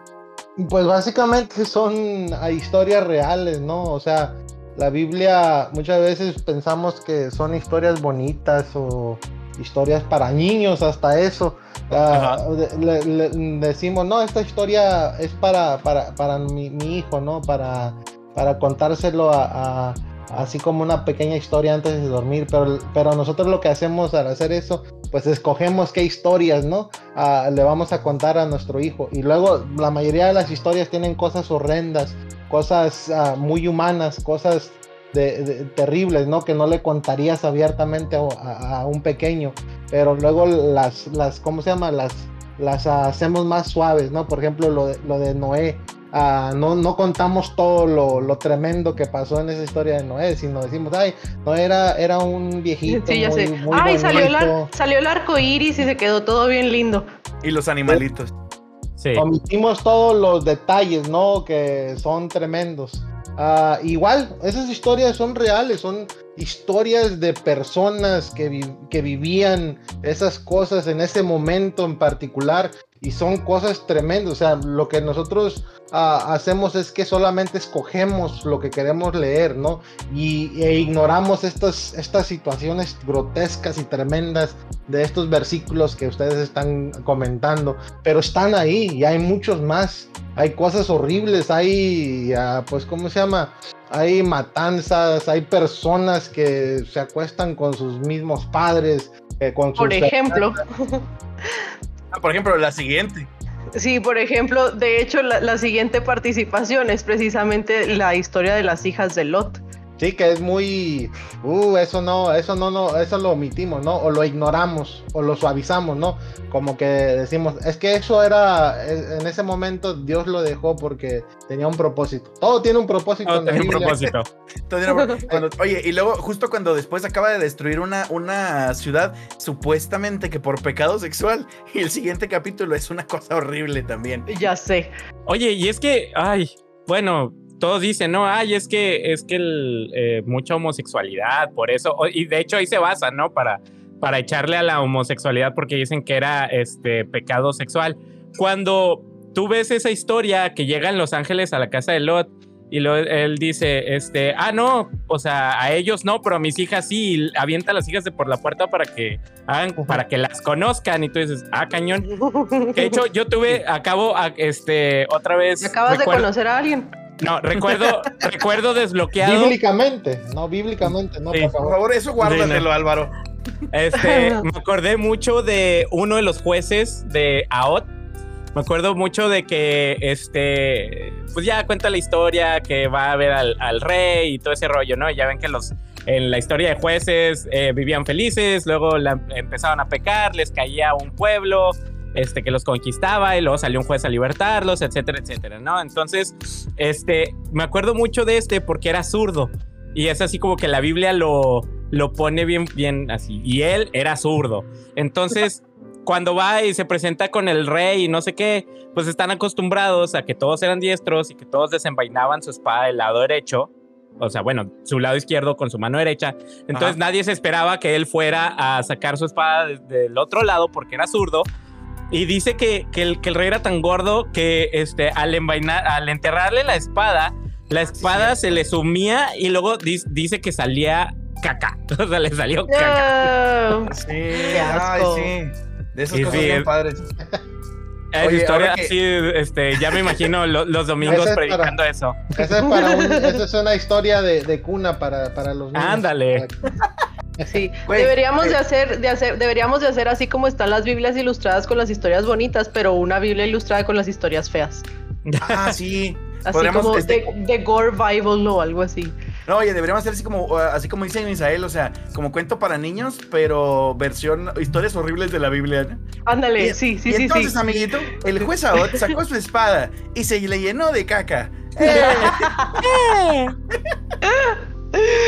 o sea, estas, estas historias parecen, son cosas que saldrían así como en, no sé, como en el Dross o en leyendas legendarias, no, en la Biblia, no en la Biblia, o sea, ¿qué pedo?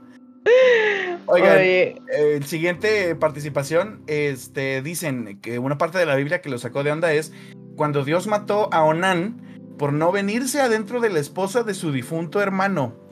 Lo cual es también este, una cuestión súper cultural, ¿no? O sea, hay que entender un chingo de contexto para saber por qué Onan no quería tener hijos con la esposa. Pero es como súper gráfico, ¿no? Sí, aparte es así como, o sea, yo sé que el contexto histórico y que todo esto, pero volvemos, o sea, a mí me lo vienes y me lo cuentas ahorita y es chismecito, o sea, el chismecito del bueno, a ver, échale, ¿cómo que? ¿Qué crees? ¿Con ¿Que la esposa? con la esposa del hermano, el que se acaba de morir, no. Eh, son, son casos de este. Casos, de la vida real. Sí, sí. sí. Eh, otra de las participaciones nos comenta del versículo primera de Samuel 18, 27 y nos dice que David era que David era un loquito. Entonces, miren, luego nos encanta satanizar a los este, nativos americanos porque en sus matanzas, este, eh, ¿cómo se dice? El, escalpar, sí, ¿verdad? Sí estoy bien, escalpar. Cuando les quitaban el cuero, el, cuero cabelludo, ajá, y son unos salvajes. Y luego viene David. y si usted cree que cortarle la punta de la cabeza.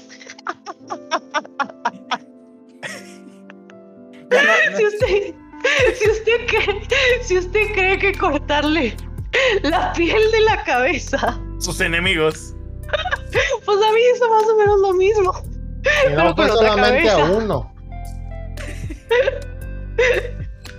Ay, ya, ya me voy a callar, por favor, síganle para no ir a decir. Y algo interesante es que, es que David era un hombre conforme al corazón al de corazón de Dios.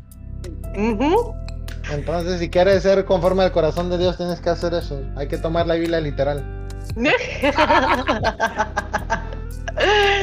Ah, no. Mecha. no, no, no, qué, qué, bueno que eso no nos lo enseñaban en la escuelita dominical tan literal. Sí. Oye, el que sigue es e, Ezequiel 4:12. Este, cuando habla de, de, que va a hacer ceniza con fuego de este, con excremento humano. Y Ezequiel le dice, no, no seas gacho, o sea, está muy, muy fue el bueno, bueno, puedes usar estiércol de bueyes. Entonces, Adiós. O sea, le pide permiso de, oye, no, no manches. Sí, sí, sí. Otra este, participación que este, lo sacara de onda, Génesis y la idea del pecado original para justificar nuestra naturaleza o inclinación hacia el mal.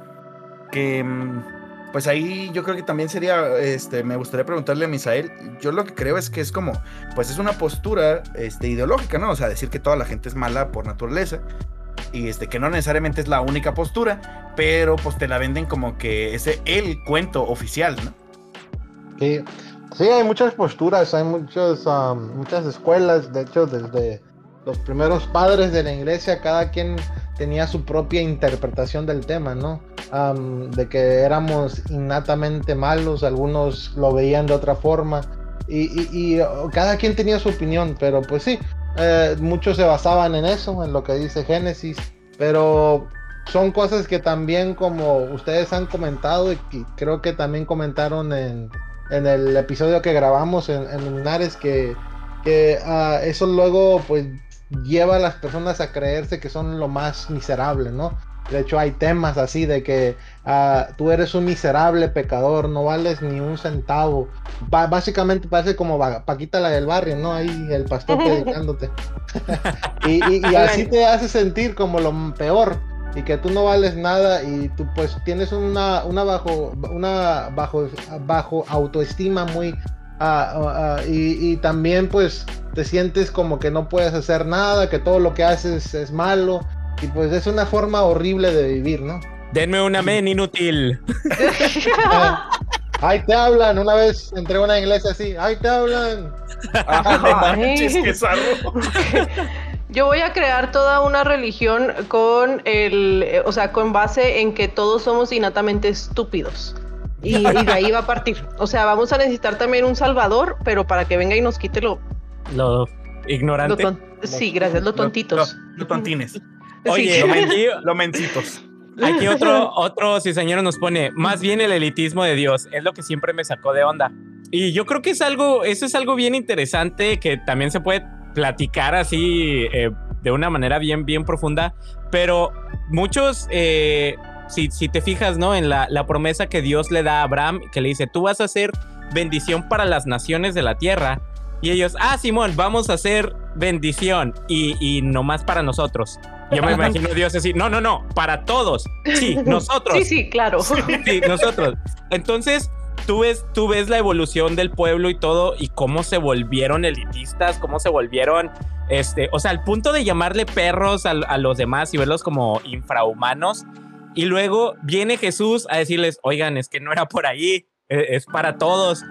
Y luego, no, no, nomás nosotros. Y luego ya tenemos, ¿no? Lo matan. y luego lo matan.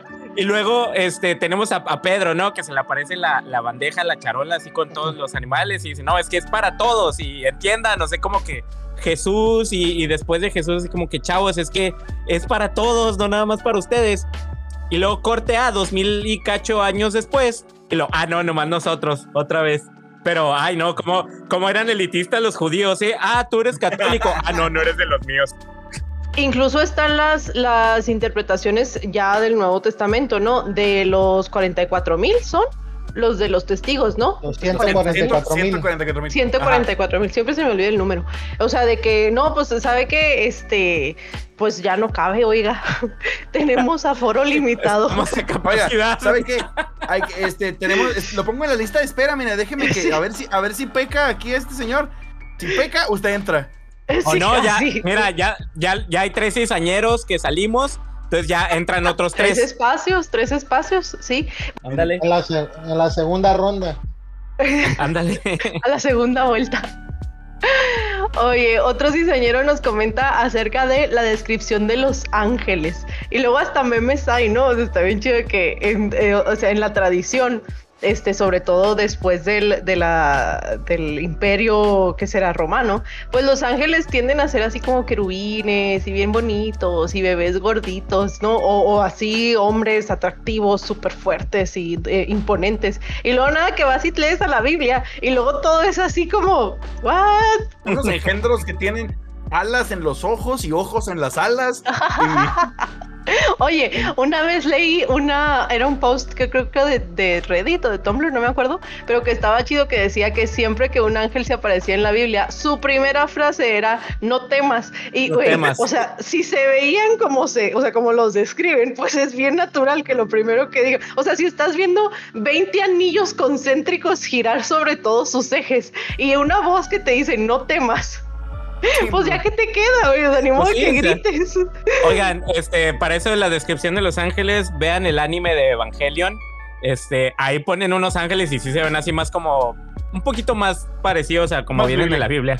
Ajá, más bíblicos. Eh, igual de horribles, exactamente. Sí.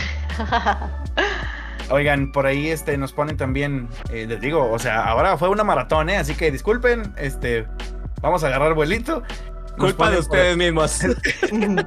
Nos ponen Primera de Corintios 11, porque el varón no procede de la mujer, sino la mujer del varón, y tampoco el varón fue creado por causa de la mujer, sino la mujer por causa del varón. Entonces, ándele, ¿para qué anda pidiendo derechos, mija? Bueno, esa, ese versículo yo creo que lo podemos utilizar para promover los anticonceptivos masculinos. Mire, hablando de agarrar la Biblia como le conviene a uno. Exactamente. Excelente. Ok, este, nos volvieron a, a- Yo creo que este sonó algunas veces, el de los osos enviados por Dios para matar a 42 niños, este, por burlarse del liceo. Así que por favor, jóvenes, no se burlen de los pelones. Yo creo que Dios, Dios quiere mucho a los pelones. Tal vez Dios es, tal vez Dios es calvo, fíjate, y, y le cala. ¡Oh! ¡Qué buena teoría! Traumado, Dios. Porque obviamente Dios tiene cabeza y, y tiene ojos y tiene su cabello rubio, Obvio. por cierto. Pues, Sí, pues, claro, solo- porque, es, porque es blanco. Pero solo en las partes de los lados, no arriba. No. Pero no, no es rubio, ya es blanco porque está viejito, Ah, sí, perdón, perdón. Así como Santa Claus. Pero vestido de blanco. Otro de los ciseñeros nos comparte que una de las partes de la Biblia que los acaba de onda era el Apocalipsis cuando era niño.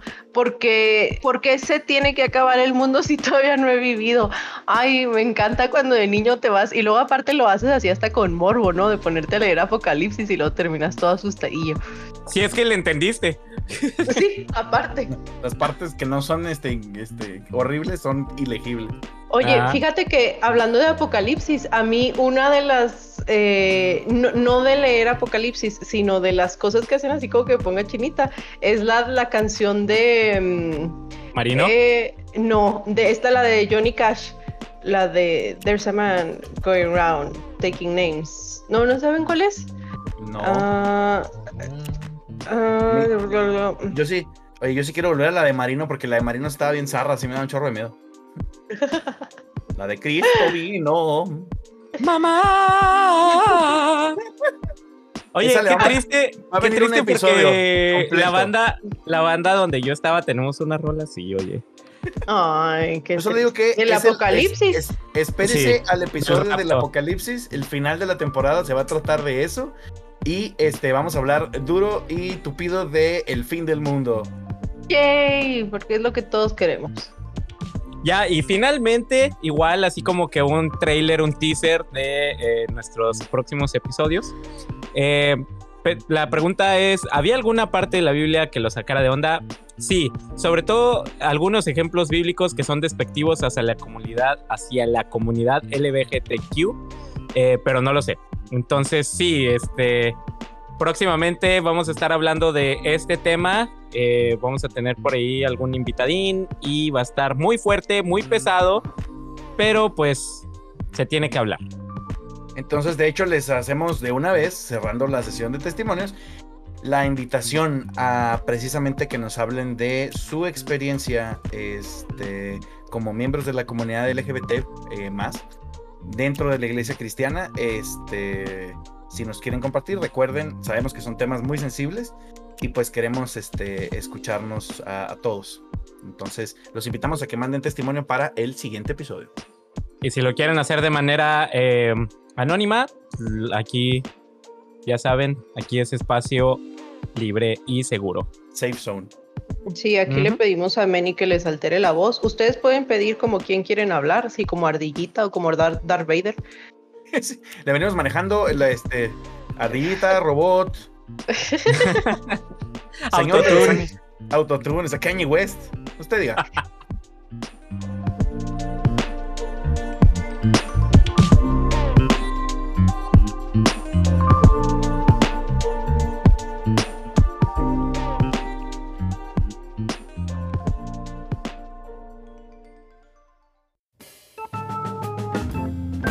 La Cizaña.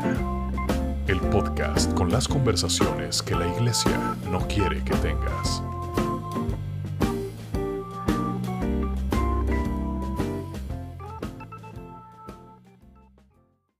Oigan, adelantando un poquito sin, sin spoilear nada.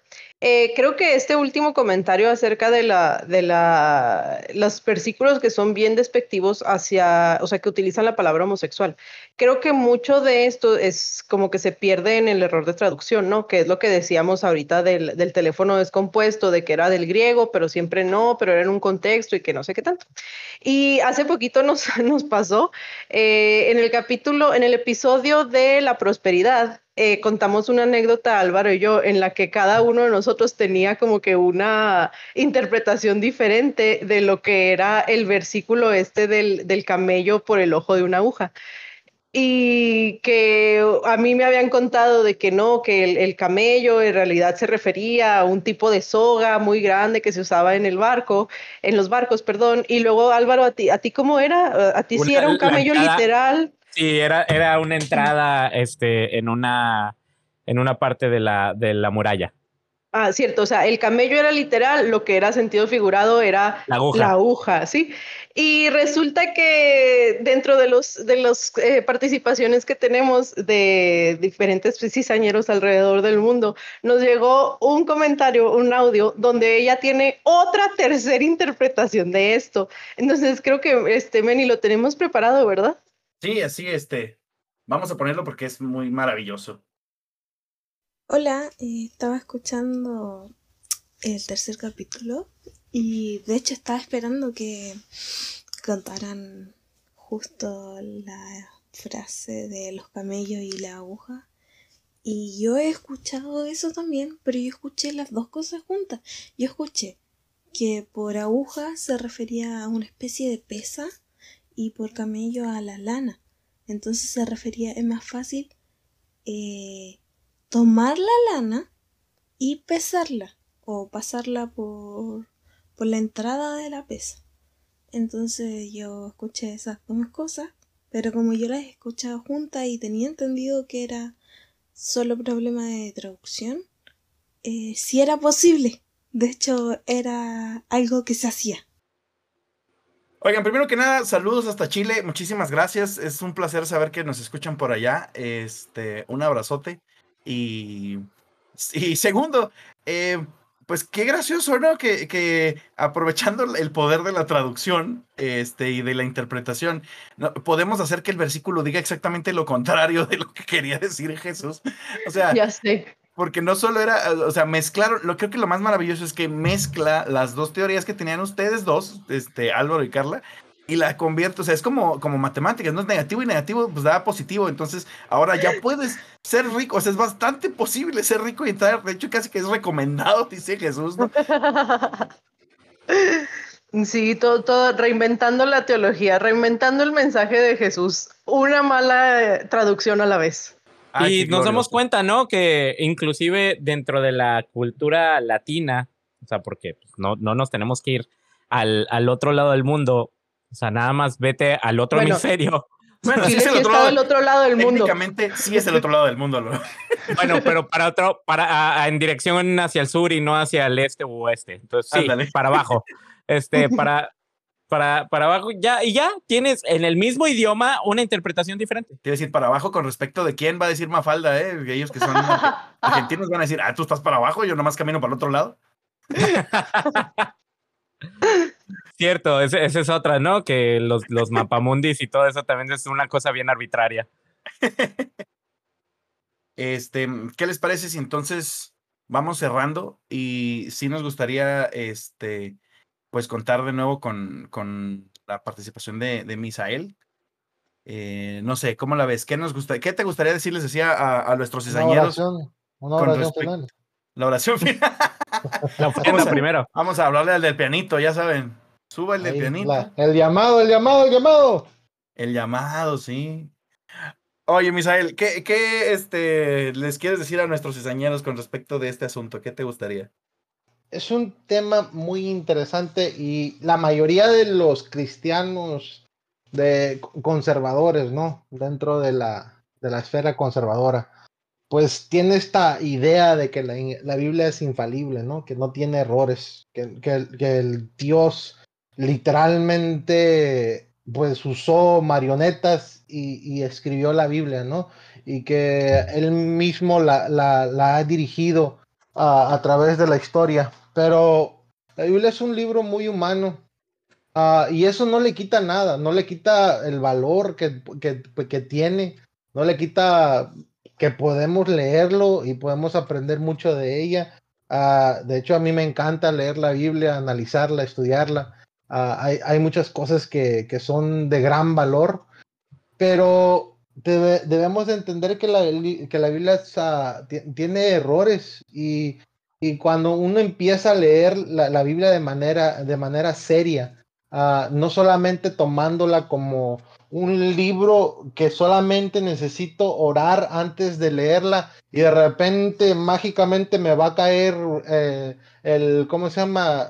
El espíritu o lo que le quieras llamar y me va a hacer entender las profundidades porque como nos gusta pues uh, usar esa carta de que pues solamente el espíritu pueda, pueda dar a entender las cosas de la Biblia, ¿no? Lo espiritual.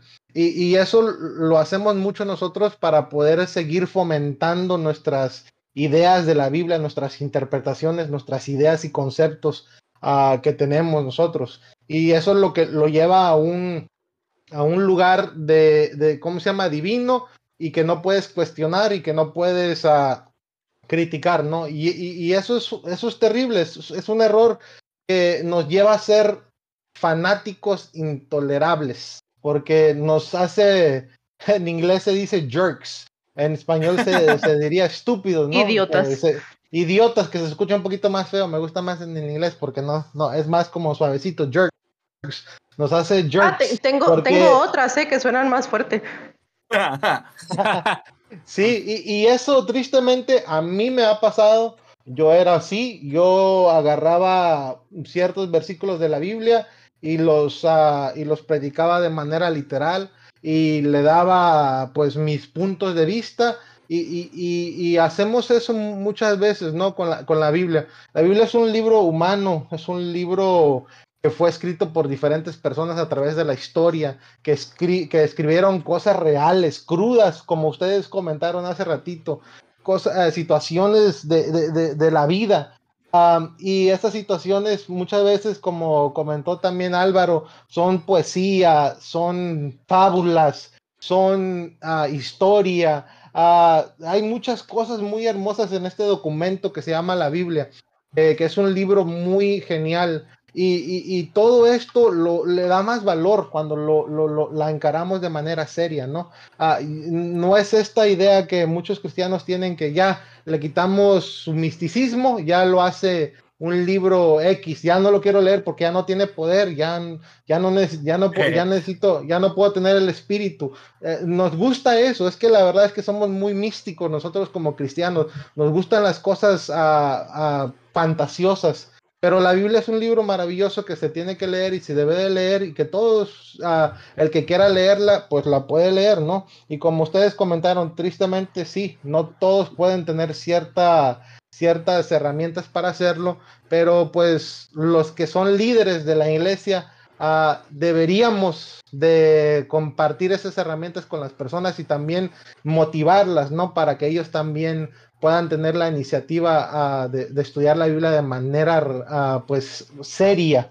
Básicamente esa es la palabra que quiero que quiero que, pues que, que, quede ahí, ¿no? Que estudiemos la Biblia de manera seria, que no la leamos como ya, no necesito hacer nada más que orar y el Espíritu me va a revelar todo, no. Lean la Biblia de manera seria, así como leen cualquier otro libro. Y, y, pues eso es lo que quiero decir y eso es mi llamado y quiero que se bauticen todos.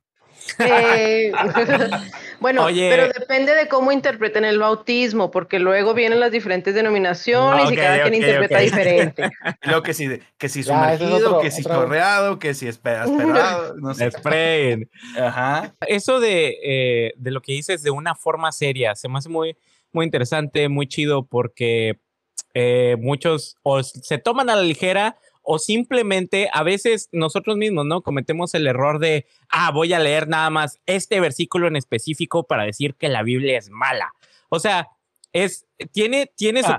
sus cosas buenas, tiene sus cosas malas y hay que tratar de verla como un todo. Y sí estaría muy chido este, que dentro de las mismas iglesias, la gente que realmente estudió, no nada más que según ellos se les apareció un ángel y ya les dijo que eran apóstoles, pues que se den cuenta de, de que no es una verdad universal. Y por universal me refiero que aplica, ajá, y absoluta, que aplica al principio de, los tiempos como en, como en estos tiempos. Yo nada más quiero decir que si, si nos vamos así a, a- a lo que es la Biblia en sí, pues dice que es inspirada por Dios, ¿no?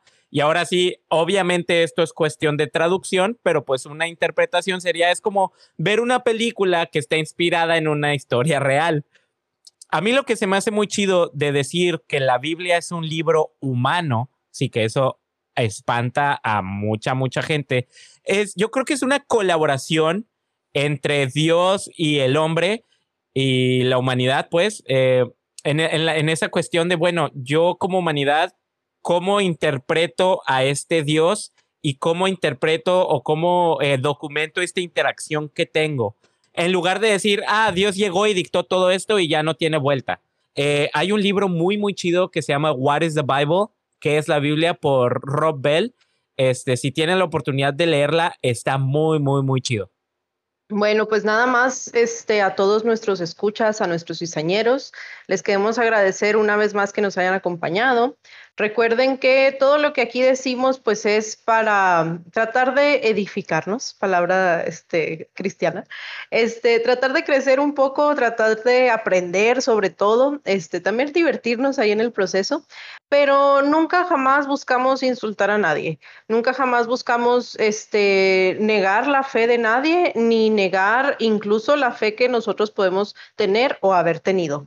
Este, les queremos invitar, así como dijo Álvaro, a que, a que escuchen esto, este, a que aprendan, a que crezcan, a que cuestionen y sobre todo a que si lo hacen y no están de acuerdo, pues traten de, argumentarse para ustedes mismos el por qué no están de acuerdo, ¿no? O sea, trate, convénzanse, convénzanse a ustedes mismos, pero no necesariamente traten de, convencer a los demás. O sea, no se trata de, de venir a, a jalar gente para un lado o para el otro, se trata de poder este, conversar de una manera sana y eh, abierta entre todos. Asimismo, les recordamos que nos sigan en todas nuestras redes sociales como la Cisana Podcast, en Facebook, Twitter e Instagram. Mándenos sus audios, ya este, saben cuál es el próximo tema. Nos encanta escucharlos, nos encanta leerlos. Y a la gente eh, les recordamos, ¿no? Este, antes de, que critiquen nuestro podcast, los invitamos a que lo escuchen y luego sí lo critiquen. Entonces, como siempre, síganos en nuestras redes sociales, nuestro canal de Discord, en La Cizaña y mándenos sus audios a la gmail.com. Y bueno, no se olviden también de seguir al fantástico Misael. Este, Misael, ¿nos puedes decir dónde te pueden encontrar eh, los cizañeros? ¿Dónde me pueden encontrar? Voy a, va a darme comercial. Ahí va. Ah, me pueden encontrar ahí en, um, en Instagram, ahí eh, como Luminares Podcast, ahí ah, estoy. Y también en Twitter, tam- um, eh, igual, Luminares Podcast y Spotify y en YouTube está el, el canal de Luminares Podcast, donde pues ahí subo los, los podcasts que he, he grabado y que más. También ahí estoy en TikTok ah, bailando, haciendo algunos TikToks bailando. ahí Luminares Podcast también ahí en TikTok, porque soy, soy, soy un chavo ruco y quiero estar ah, con la, con la chava- chaviza. Con la muchachada. No le, bas- no le bastó con el podcast. No, no, no, me gusta bailar y, y ahí es donde bailo. Los, ah, bailo, pero bailo puras canciones cristianas. Ah, claro. Ay, bueno, qué- bendición. Ah, Como entonces, la de estamos entonces de es- fiesta con Jesús. Claro, entonces es danza, ¿eh? Porque los cristianos no bailan, pero sí Ah, danzan. Danzan. Claro. Danza de David, exacto. Oigan, pues, eh, un gustazo que este, haber tenido a, a nuestro invitado de lujo, Misael, en esta ocasión. Muchas gracias. Y gracias, Misael. Sí, gusto, fue un gustazo, la verdad. Y pues este ha sido un nuevo domingo de insurrección. se despide de ustedes la cizaña. Y recuerden que no hay verdad absoluta y eso es absolutamente verdadero. Bye.